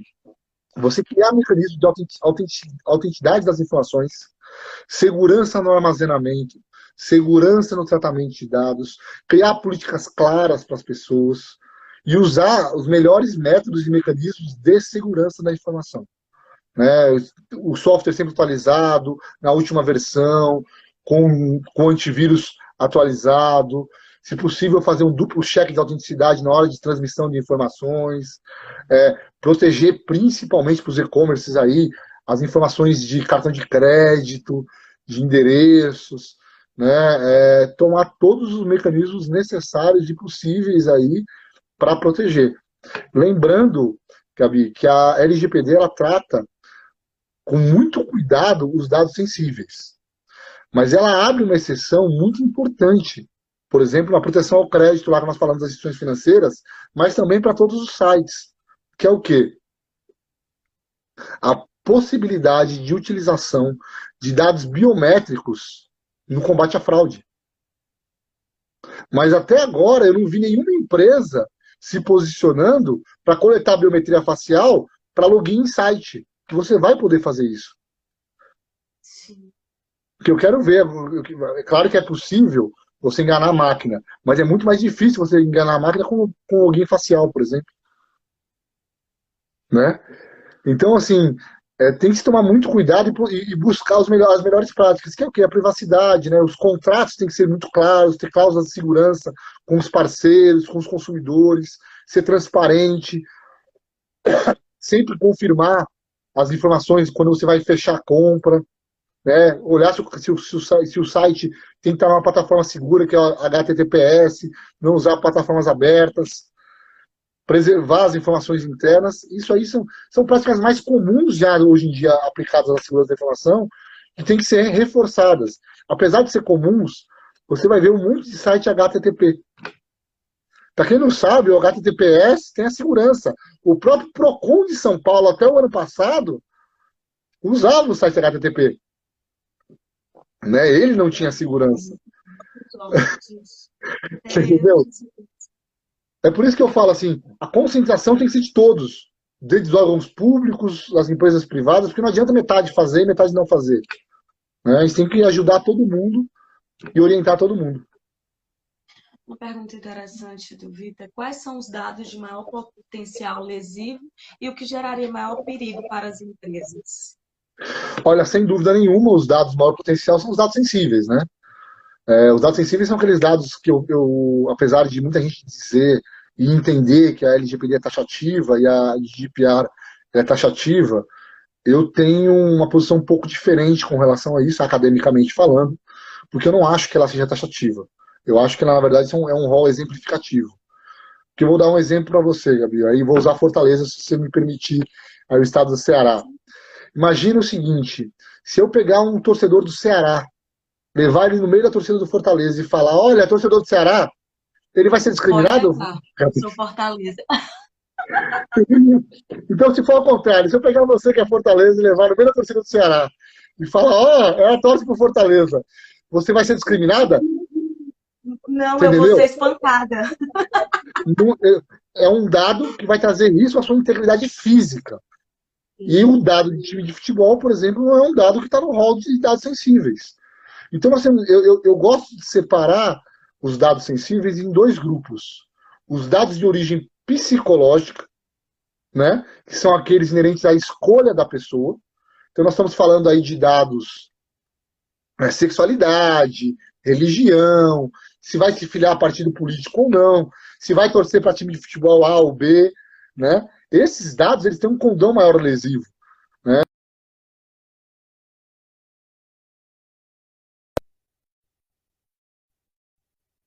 E nós temos aí uma segunda característica, que são os dados de origem biológica.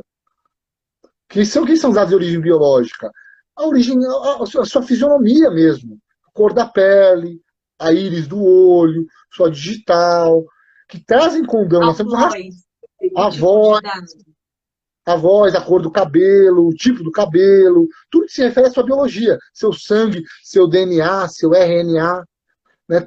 algum, algum tipo de, de molécula futura que seja descoberta aí dentro do, do, de tantas outras que a, que a ciência descobre diretamente, são dados que são de origem que podem trazer preconceito para você, podem te discriminar. Então nós temos que olhar sempre dados que tragam um prejuízo para a pessoa como pessoa. Então são dados de origem psicológica ou biológica, que podem fazer que ela sofra. Então, por exemplo, vamos hipoteticamente aqui criar um caso que, em que uma pessoa, ela. Uma coisa besta, tá? Ela tem uma amante, ninguém sabe que ela tem uma amante. Né? É, claro que, a, normalmente a pessoa faz isso, ela se esconde. Será que se eu divulgar o dado, aquele dado, que aquela pessoa tem uma amante, eu não estou ferindo a privacidade dela de uma forma que, em alguns meios, ela pode ser perseguida, por exemplo, na religião que ela, que ela, que ela frequenta, na, na no clube que ela frequenta. Isso. É, exatamente. Então, assim, é, nós temos que olhar a, potenci a potencial lesividade do dado pela característica dele. Uma coisa que muita gente confunde, por exemplo, Dado financeiro não é dado pessoal. E aí? Saber quanto você tem na sua conta bancária não é dado Não é dado pessoal, é, é, sigilo, é sigilo bancário, é outra lei que vai te proteger. Não é LGPD. Agora. Essa é uma pegadinha, viu? Você entendeu? Então, Gabi, então, assim, nós temos que tomar muito cuidado com os pseudo-especialistas. Né? Tem muita gente falando muita besteira por aí. Né? É, então, nós temos que olhar, olhar os dados que eles são. Por exemplo, se você olhar o dado de uma conta bancária, o número de uma conta bancária sozinho, ele não é um dado pessoal. Ele é um número de uma conta. Agora, se ele estiver vinculado a um nome que identifica uma pessoa, e por eles, nessa vinculação, nesse conjunto de fatores, ele se torna um dado pessoal. Então nós temos que sempre tomar, tomar muito cuidado com os nós temos que tomar muito, muito, muito cuidado com os conceitos aí, porque tem muita gente falando besteira aí.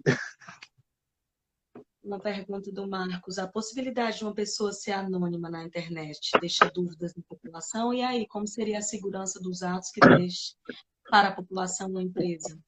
eu brinco o seguinte: é, existe uma regra, né, uma, uma, coisa que eu ouvi na Espanha, que eu já ouvi no meu, lá do, do, presidente da autoridade espanhola, é, ele falou o seguinte: é, a, a, internet sempre deixa marcas.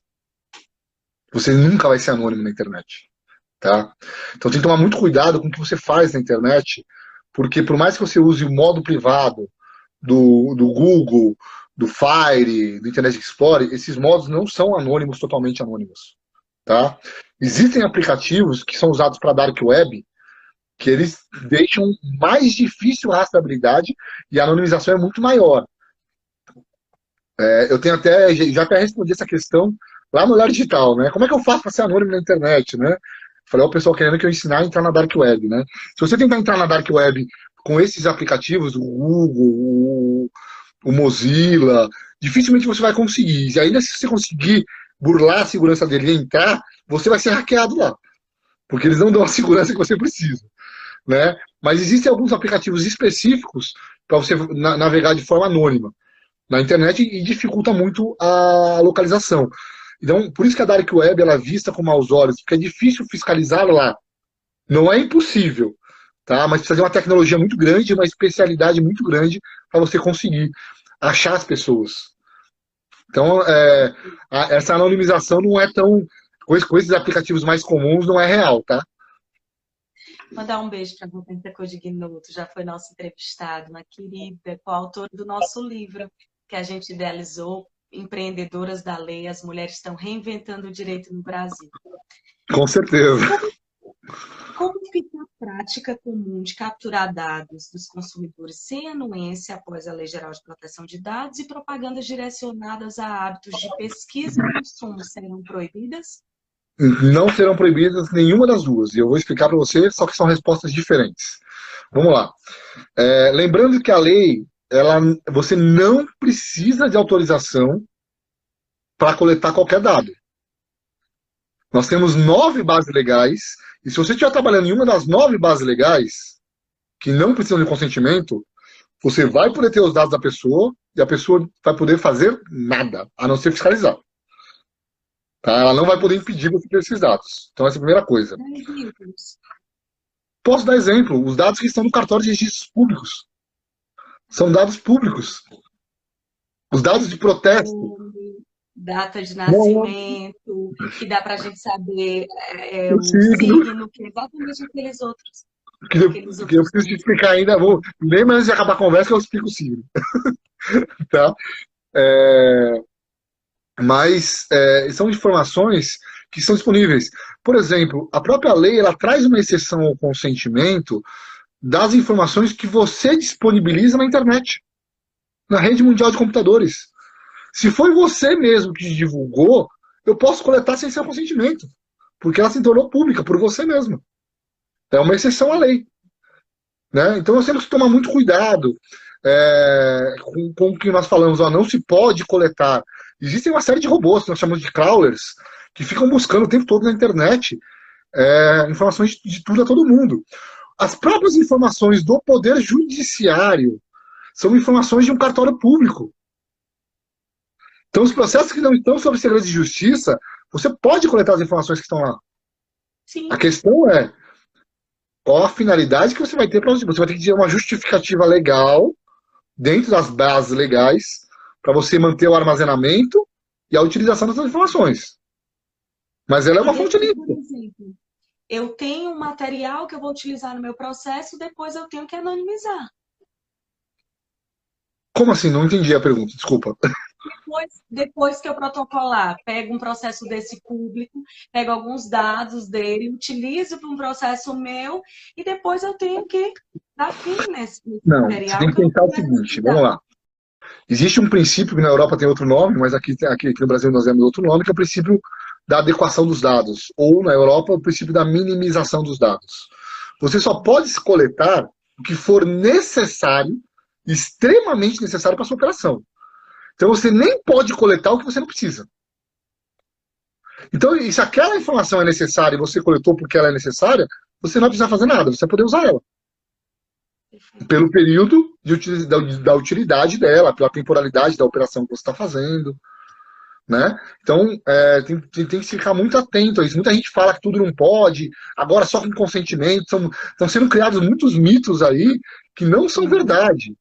A lei ela foi criada para proteger as pessoas, mas também para proteger as empresas. Se, se, nós, nós temos uma, uma, questão, eu fui até na ONU falar sobre isso em 2017, quando eu estava tendo a, a, crise dos refugiados. É, olha, olha, em 2017 eu, eu, defendi, eu defendi lá na ONU, na África do Sul, falando sobre a, a utilização de dados como mecanismo para a inclusão social.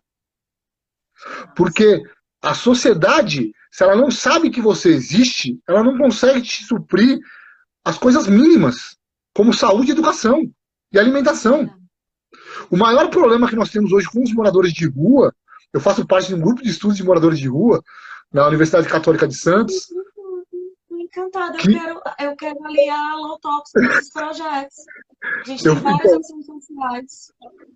Então, só para você ter uma ideia, a maior dificuldade que nós temos de ajudar os moradores de rua a ser inseridos na sociedade é saber quem eles são. Sim. Porque o governo, ele, ele, não, ele não cria políticas, porque ele não sabe quem são as pessoas. Então, a primeira coisa é coletar os dados dessas pessoas para identificá-las ainda que sem a autorização delas, para poder ajudar a melhorar a vida delas. Poxa, que lindo. Então, o maior problema, então, que nós temos hoje, por exemplo, do, do, do, dos, é, dos refugiados, é que eles saem de um, ou, ou, dos fugitivos, que nem, nem todo mundo é refugiado, porque refugiado tem um, um, reconhecimento internacional e tem direitos e deveres, então eles tratam os imigrantes ilegais, não podem ser tratados como refugiados, que eu já escutei isso de alguns países, né? É, tudo bem, os imigrantes legais, os deslocados, seja por qualquer razão, ambientais, por exemplo, que não têm o status de refugiado, eles não conseguem se inserir na nova sociedade porque a sociedade não sabe quem são eles. E acaba criando uma discriminação pela ausência de dados. Será que essas pessoas. É, acho que a questão dos mitos a respeito da matéria é pura ignorância. Precisamos esclarecer estes tópicos. É exatamente isso mesmo. É por isso assim, é, eu procuro falar sempre, tentar compartilhar é, essas visões, esses conhecimentos, porque nós precisamos de uma maturidade para o Brasil, porque senão nós vamos ficar para trás do mundo. Nós, nós, nós, temos que sair. Hoje, quando, quando, eu, quando, eu, saio do Brasil, quando eu saio do Brasil para falar de proteção de dados, e quando olham, quem não me conhece ainda, eles, eles olham para mim e já falam, puta, é um advogado brasileiro. Vai ficar naquele basiquinho como sempre.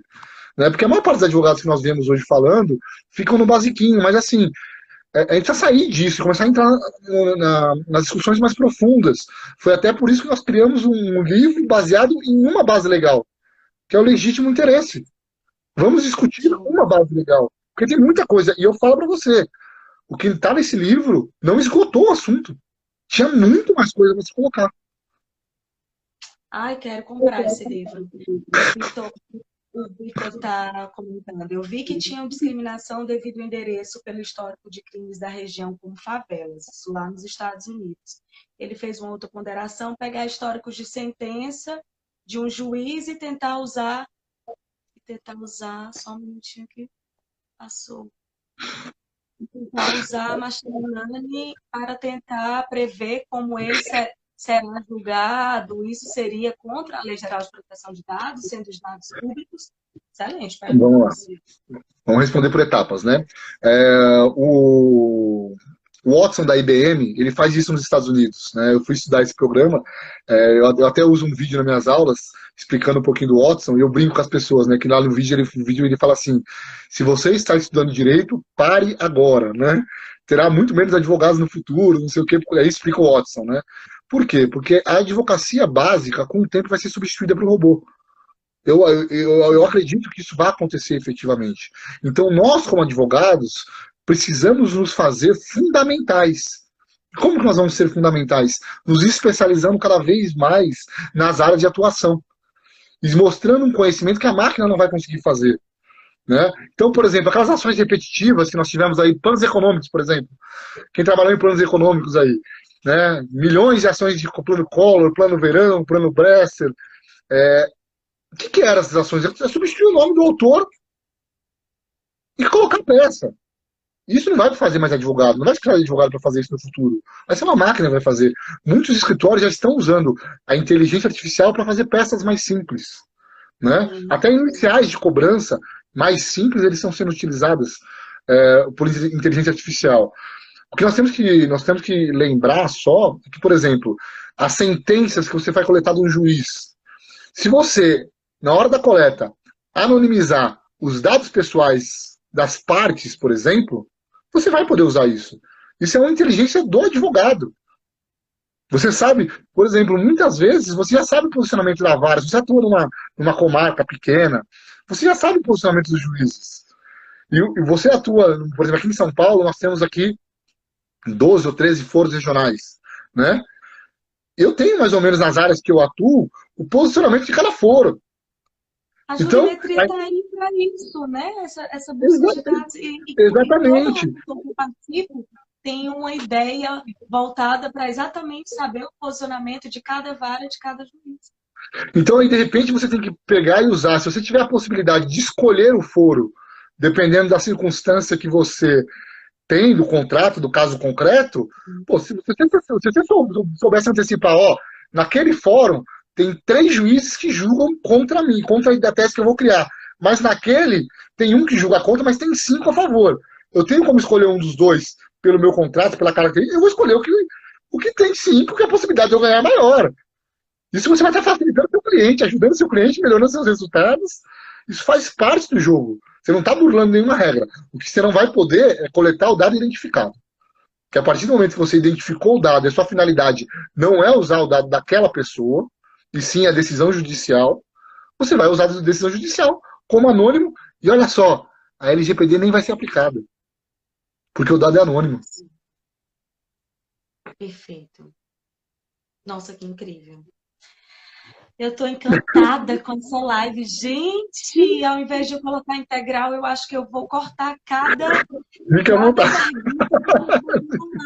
Eu estou abismada com todo conhecimento. Quero sua participação ainda mais, explicando segurança de informação e também sobre o impacto da inteligência artificial na nossa advocacia, como também podemos desburocratizar um, o escritório de advocacia através disso e levando essa, essa, essa transformação, principalmente pós-pandemia. Eu vejo as pessoas ainda estão muito perdidas, acreditando que que não tem tantas oportunidades, só dessa essa parte do compliance trabalhista, criminal, mas são essas novas tendências que temos que nós protagonizar novas, criar novos produtos para tudo é, isso, né? O que, as pessoas, o que as pessoas precisam entender é que a lei ela não veio para falar que você não pode usar dados. Ela veio só para equilibrar o jogo. Que em tese em tese, eu falo em tese porque sabe que não é verdade essa frase, em tese o pessoal falava, como não tem uma lei geral, eu posso fazer o que eu quiser com os dados das pessoas, né? E aí sofrer as ações de todo jeito. Não é isso. Ela veio para dizer o seguinte: até se, até se você fizesse coisas listas e o Ministério Público entendesse que você que pegasse um promotor que entendesse aquilo era ilícito, ou um juiz que entendesse que ele ferrava a empresa, enchia o saco da empresa, mesmo a empresa estando certa. E aí a empresa tinha que ficar no judiciário brigando até chegar a Brasília para se defender. A lei ela veio para trazer a segurança jurídica para os dois lados, para ter regras do jogo. Mas que as regras estão aí e podem ser utilizadas. Ela não veio para acabar com os negócios, ela não veio para acabar com a inovação. Ela veio só para falar: olha, você quer continuar? Continua. Só que segue essas regras para respeitar o direito do titular. Né? A mesma coisa do marketing, que era a segunda pergunta. O marketing não acabou, pessoal. Nós temos várias maneiras e mecanismos de fazer marketing. Tá? É você ter, criar um relacionamento com a pessoa. Né? Você já tem um grupo econômico.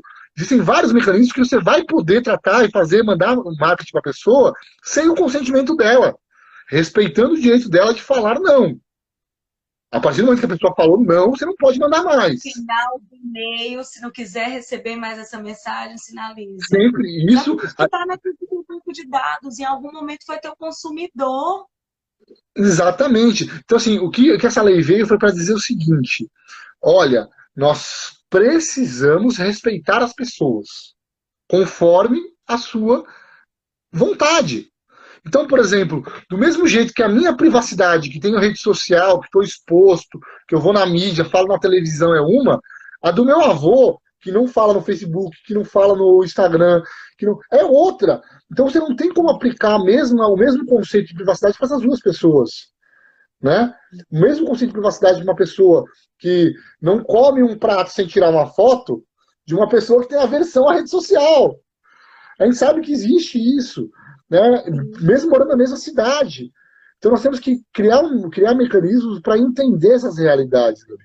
Então, assim, é, o que eu falo para todo mundo, a lei é uma lei muito séria, ela é muito boa, tá? Ela, tem, ela precisa ser melhorada em alguns aspectos, é, que, eu, que eu acho que precisam ser melhorados, é opinião minha, mas tem a opinião também de outras pessoas que também acham que outros aspectos que eu acho que ficaram bons. É uma discussão, nós vivemos numa sociedade, nós vamos discutir muito ainda privacidade e proteção de dados, para entender o que é melhor para o Brasil. Não quer dizer o que acontece lá fora é o melhor para o Brasil, não é isso. Nós temos que ser o melhor dentro da nossa realidade, dentro da nossa cultura, dentro da nossa característica de ser um país continental, tá? Porque o melhor que uma pessoa que é nordestino, como meu pai é, como minha, como minha família é também, né? É, não, não quer dizer a mesma coisa como meus amigos do norte, que eu tenho vários amigos do Belém do Pará que têm realidades diferentes, eu tenho vários amigos no sul que têm realidades completamente diferentes, e nós temos que criar uma lei para todo mundo, né? Então essa lei tem que ser flexível o suficiente para cada realidade do Brasil, mas que proteja todo mundo. Esse é o maior aspecto da lei. Uma pergunta incrível do Vitor. O dado anonimizado inibe a Lei Geral de Proteção de Dados, porém, se pegarmos dados pessoais de hábitos online de comprar, anonimizar, fazer um mapa de calor, vendo os registros que possuem, os registros, eu acho, que possuem maior tendência é fazer publicidade. Geolocalizadas são da Lei Geral de Proteção de Dados também. Vamos lá. É, a, a, anonimização é um dos aspectos mais polêmicos que tem quando nós falamos de proteção de dados. Tá? Seja, se você for falar da área técnica, aí, aí eu vou pedir, se tiver algum cientista de dados aí, tá? Eu estou falando como advogado, como jurista e não como cientista de dados, tá? Porque, é, lembra aquela brincadeira que eu fiz com o número da conta? Em tese, qualquer dado pode se tornar um dado pessoal, se ele estiver agregado com fator de identificação. Então, quando você analisa o dado pessoal, você tem que analisar o conjunto de dados que estão integrados a ele. É, e com isso nós estamos falando de tecnologia, porque a, quem faz a integração dos dados é a tecnologia. Esse é um dos fatores que a autoridade brasileira ela vai precisar se manifestar expressamente. O que, que é o dado anonimizado e o que, que é o dado anônimo de verdade? Porque se você olhar assim, olha, caneta azul, né, eu estou com uma bica azul na minha mão, caneta azul. Você não sabe de quem é essa caneta azul. Ele pode ser considerado um dado anônimo. Agora, se você tiver acesso a todas as notas fiscais com CPF da loja que vende BIC, você vai conseguir saber quem comprou BIC azul naquela loja. E de repente aquela BIC azul, que era um dado anônimo, vai se tornar identificável. Então o que, que acontece? Como é que funciona isso na Europa? Né? As autoridades elas criaram regras dizendo, olha, com essa tecnologia e com esse tempo e com esse gasto de força de energia, né, tudo que tiver dessa régua para cima, nós vamos entender como dado anônimo não vai aplicar a GDPR, porque é, vai ser muito difícil fazer a identificação desse dado. Né? Então, um exemplo muito simples. Imagina que eu coletei o seu dado, Gabi, todos os seus dados pessoais, e eu vou colocar você e eu quero vender seus dados, só que eu não quero vender identificado. Então eu vou usar uma criptografia para proteger seus dados identificados e vou vender só os dados anônimos. Por exemplo, vender a cor do seu batom. Então eu só mandei os dados anônimos da cor do batom da Gabi. Tá? Se você olhar a cor do batom, você não sabe quem que é. Então, de repente, você aquilo é um dado anônimo. Só que eu coloquei uma tecnologia aqui, que é a criptografia, que protege esses dados. Só que se essa criptografia for quebrada, vai trazer a identificação da Gabi. Sim. Então, qual é a criptografia que eu tenho que usar? Qual é o mínimo de criptografia que eu tenho que usar para ser considerado anônimo? Porque a tecnologia vai mudando toda hora. Então, a, a gente precisa, por exemplo, da autoridade para dar essa régua para a gente. Para entender no Brasil o que, que vai ser considerado dado anônimo e o que, que não vai ser. Por isso que alguns aspectos da lei, mas sem sombra de dúvida nenhuma, qualquer dado que não identifique, em tese, ele é anônimo. E se não é anônimo, não aplica a lei. Tá? É que nós vamos ter que existe uma, uma camada entre anônimo e identificado muito, muito tênue. Nós precisamos de algumas definições para isso. Tá? Se você não tiver mecanismos, imagine o seguinte: se você não tiver mecanismo de fazer a tecnologia reversa e, e identificar a pessoa, esse dado vai ser anônimo e não vai ser possível é, é, aplicar LGPD nele. Agora, se tiver mecanismos tecnológicos, é, mecanismos de busca de outras informações em fontes públicas, outros mecanismos de inteligência artificial que possibilite você pegar um dado anônimo e facilmente transformar ele em dado identificado, esse dado ele não vai ser anônimo. Ele vai ser pseudo-anonimizado e vai ser aplicado à lei. Só que para isso eu preciso da autoridade dizendo para a gente como vai ser feito, qual a tecnologia, né? Então, é, essa é uma pergunta muito complicada de se responder. Demais. E a última, gente. Se a internet é global, por que devemos ter Lei Geral de Proteção de Dados Nacional? É, vamos lá. É, aí é um princípio do direito internacional. Né? Nós precisamos, os países são, eles são soberanos entre si no seu território. Né? Apesar que nenhuma lei de proteção de dados ela, ela respeita a soberania. Se você parar, nós vamos ter casos que vai ter conflito entre a norma europeia com a norma brasileira. E se não houver um tratado internacional entre o Brasil e a Europa, nós vamos ter alguns, alguns problemas com as empresas aí na execução. Então nós temos que lembrar o seguinte: é, é uma lei, é uma lei, mas cada país tem sua autonomia dentro do seu território. E haveria necessidade de um tratado internacional de proteção de dados, ou uma lei geral mundial de proteção de dados, para que os países tivessem princípios básicos e se ajudassem. Não é possível fazer uma, uma lei tão específica mundial, porque cada país tem a sua característica. Tem país que é voltado para a esquerda, tem país que é voltado para a direita, tem país que vai aceitar aquela norma. O Tratado de Direitos Humanos, tem país que não aceitou até hoje, tem país que não ratificou. Tratado de Direitos Humanos da ONU. Né? Então, assim, é muito complicado quando nós falamos, falarmos de legislações, de aplicar uma legislação de um país em outro. Se não houver uma cooperação entre os países, esqueçam, isso não vai acontecer. Então, os países têm que buscar, dentro da sua realidade, a maior proteção possível para os seus cidadãos, na maneira, não só cidadãos, mas as pessoas que lá vivem. Lembrando que a LGPD ela se aplica também a estrangeiros, tá? por isso que não é cidadãos, né? É tem que se aplicar dentro da realidade nacional daquele país. E proteger dentro do que o país acredita, dentro do que o país faz. Por isso que nós precisamos de leis nacionais. E é claro que quando houver o conflito entre normas internacionais, os países vão ter que fazer uma ponderação né, entre as normas, porque vão ser duas soberanias se comunicando. Por isso que o ideal, por exemplo, é que haja tratados internacionais aí, assim como há tratados de persecução penal internacional para os crimes de guerra, TPI, Tribunal Penal Internacional, né? A, a, Organização Mundial de Saúde, no caso da saúde, nós estamos vindo as orientações para o coronavírus, como os países têm que se, se posicionar, mas nenhum desses organismos internacionais tem o poder de obrigar ao país. Né? O país ele, ele entra num tratado internacional, e eu, e eu aprendi com meu professor de Direito Internacional da faculdade, e, que, eu, que para mim foi, um, foi um, um, dos melhores professores que eu tive, mas eu só fui reconhecer isso quando eu saí da faculdade e comecei a trabalhar com direito internacional. Eu falo para vocês, a gente aprende muito da porrada, eu lembrei muito dele. É, e, e, ele, ele, fala, ele falava que o país se submeter a um tratado internacional é o maior exemplo de soberania que ele tem. Porque ele não está abrindo mão da soberania. Ele está dizendo que, pelas, por ele ser soberano, ele vai aceitar que um organismo internacional intervenha nele. Porque ele decidiu isso. Né? Então, assim, os países precisam aderir a tratados, aderir a organizações internacionais, para que elas possam, que aquelas normas tenham poder no país, né? Então, por exemplo, o, país o Brasil pode ser punido pra, pela ONU porque ele faz parte da ONU. Se ele não fizesse parte da ONU, ele não poderia ser punido pela ONU. É, ele, ele a, a, ONU ia falar alguma coisa, mas ia mandar uma banana para a ONU. Né? O Pacto São José da Costa Rica e todos os outros que nós temos por aí. Vitor está fazendo uma pergunta. Então, um país, um país com a gama gigantesca de proteção de dados de direitos humanos, os dados serão protegidos, que na Arábia Saudita, esse seria o raciocínio correto? É mais ou menos isso, olha só. Na China, nós não temos um, um, na China nós não temos uma regra clara de proteção de dados. O Estado pode tudo, né? É, na Arábia Saudita nós temos um Estado teocêntrico.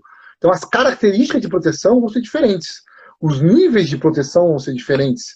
Nós citamos aqui, eu brinquei que você fez uma live hoje com a, com a doutora da Austrália, né? É, por exemplo, a Austrália ela tem um nível de proteção diferente do Brasil. Ele é considerado um nível rígido, que é melhor que o do Brasil, porque o Brasil hoje não tem a LGPD em vigor. Mas, por exemplo, para a Europa não é considerado um país adequado. Né? Por quê? Porque as características, por mais que ele tenha a rigidez ali, tem preceitos que eles não respeitam, que a Europa entende como fundamentais. Né? O Japão, por exemplo, está em processo de adequação na Europa. Enquanto nosso vizinho Uruguai aqui, que é pequenininho, já está adequado e, inclusive, assinou o Tratado de Estraburgo. É o único país da América do Sul que aceitou o Tratado de Estraburgo de proteção de dados. Né? Então, existem uma série de circunstâncias mundiais e características regionais que os países decidem se aplicam ou não. Não existe um certo e errado.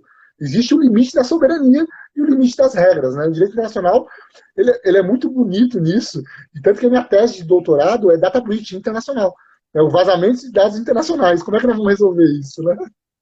Ah, com um monte de legislação, com um monte de coisa. Doutor Leandro, eu estou encantada. Eu desejo muito sucesso, muita realização, que tenha ainda mais entusiasmo de passar conhecimento, sabe? Não autopromoção, nem seu currículo, nem seus feitos, mas de levar o conhecimento assertivo para a sociedade, para construir uma sociedade diferenciada, seja através das entrevistas do seu canal, seja disponibilizando, dando uma oportunidade a mim, que tenho esse quadro, já estou no segundo congresso, espero fazer muito mais, e espero ainda também tê-lo na nossa revista, para que a gente possa fomentar ainda mais a informação jurídica assertiva de qualidade no mercado. Faça um conselho para aquelas pessoas que gostariam de seguir sua carreira, sua trajetória, e para aqueles advogados que nos assistem também se inspirar ainda mais nessa temática que tem que precisa ser ainda mais desbravada por todos. Bom, Gabi, a primeira, a primeira coisa que eu queria dizer é o seguinte, é assim, é, eu, eu, eu, acredito de verdade na, na produção de dados, isso é uma coisa assim que está tá dentro de mim, eu acho que é necessário para as pessoas. É uma coisa que eu aprendi muito é que a sociedade nos dá muitas oportunidades de crescer. Você não é ninguém sem uma sociedade para você ser alguém, né? E você tem que devolver um pouco disso. Deus me deu essa, esse, esse, esse talento, essa, essa vontade essa circunstância, e eu tenho que retribuir isso para a sociedade. Então, sempre que eu puder, eu vou, eu vou estar dividindo conhecimento, discutindo. Eu não sou dono da verdade, longe disso, eu tenho que aprender muito ainda. Eu aprendo muito com muitas pessoas, o Fabrício mesmo, um grande amigo que eu discuti muito tempo no congresso com ele lá, sentávamos à tarde aí, batíamos papo homérico sobre proteção de dados, o que era melhor para o Brasil ou não, trazendo diferentes legislações do mundo, né? E não existe um certo e errado, existe o que é melhor para a sociedade brasileira. E o que eu puder contribuir na, na, na, discussão, eu vou estar contribuindo, você pode contar sempre comigo, tá? O terceiro congresso, se quiser, eu vou estar aí, temos muitos assuntos para falar ainda, é, estamos discutindo agora na alteração da Europa, da, da GDPR, porque o blockchain, para quem não sabe, ele, ele fere a GDPR e ele fere a LGPD, né? Então, a gente precisa fazer umas alterações para que ele possa ser utilizado com mais segurança, sem ferir os direitos das pessoas, né? criar exceções nessas normas, né? É, um dia a gente pode falar só sobre blockchain, que é bem legal, inteligência artificial. Cada tópico que nós vamos falar, nós vamos, nós vamos ter milhões de coisas. E o que eu posso falar para todo mundo que quer estudar essa área de direito digital, é, assim, primeira coisa, tenha humildade, porque não é concurso de uma semana que você vai aprender. Tá? Eu estou há mais de 10 anos nessa área e cada vez mais eu aprendo. Tá? Mas também não quer dizer que você seja um burro porque você tem um curso de, um, de uma semana. Tá? Não é isso que eu quero dizer. Eu quero dizer o seguinte: qualquer pessoa que se dedicar, que gostar de verdade do assunto e ir atrás, você vai ter sucesso na carreira. É um, nós estamos de frente de um oceano navegável aí. Nós somos, nós somos aqui Colombo, saindo com as caravelas é Pedro Álvares Cabral para descobrir o Brasil, né? É, saindo com as caravelas para chegar na América, no novo mundo. E só depende da gente. Construir uma caravela pequena que vai afundar na primeira tempestade, ou construir ela sólida, baseada em estudos, em conhecimento. Tanto é que assim, eu não paro de estudar. Eu fiz curso agora de, da ISO 27702 agora, de produção de dados, né? Escrevi nesse. É, eu já fiz curso da ISO, é, eu vou para fora direto estudar, eu faço doutorado na Espanha porque eu acho que já que a nossa lei seguiu de lá, é, nós temos que pegar de lá a experiência, porque 80% vai estar certo. Então, assim, se vocês têm dúvida, não conhecem os conceitos, entra no site da AICO, que é a autoridade da, do Reino Unido, na EPD da Espanha, ou na CN, CNL, eu não sei falar francês, tá? que é a autoridade da França, eles, estão, eles ajudam muito, orientam muito as pessoas e os advogados nas dúvidas sobre cada conceito. Só tem que tomar cuidado que eles estão baseados na GDPR, né? tem diferenças para a LGPD, e eles também estão, quando eles se manifestam, essas autoridades, elas se manifestam respeitando leis nacionais, né? Nós vimos aí, eu dei exemplo de dois casos. Por exemplo, na, na França, a autoridade falou que não se podia perguntar para o funcionário se ele estava com coronavírus. Na Espanha, a empresa tem a obrigação de perguntar se ele está com coronavírus. Né? Tem até uma cartilha de como fazer isso para a autoridade mandou da, autoridade da Espanha. Então nós temos duas autoridades na Europa com posicionamentos diferentes. Né? Então nós temos que tomar muito cuidado com essas interpretações, mas para você ter uma noção, uma base melhor, usem a internet. Nós temos aí grandes colegas aí que, que fazem, escrevem livros, escrevem, discutem um assunto aí sobre, sobre o tema, o Fabrício, o Márcio Cotts, aí o Danilo Doneda, nós temos grandes personalidades aí que, que fazem, que, que, enriquecem muito esse conhecimento. E, Gabriela, eu queria te dar parabéns por esse canal. Eu acho que é isso mesmo, nós temos que dividir, compartilhar conhecimento e buscar a melhor coisa para o Brasil. Nós temos que buscar o compartilhamento da informação para que nós saiamos dessa circunstância e crescemos como, como população. Obrigada por tudo. Eu só tenho 10 segundinhos. Agradecer todos, mais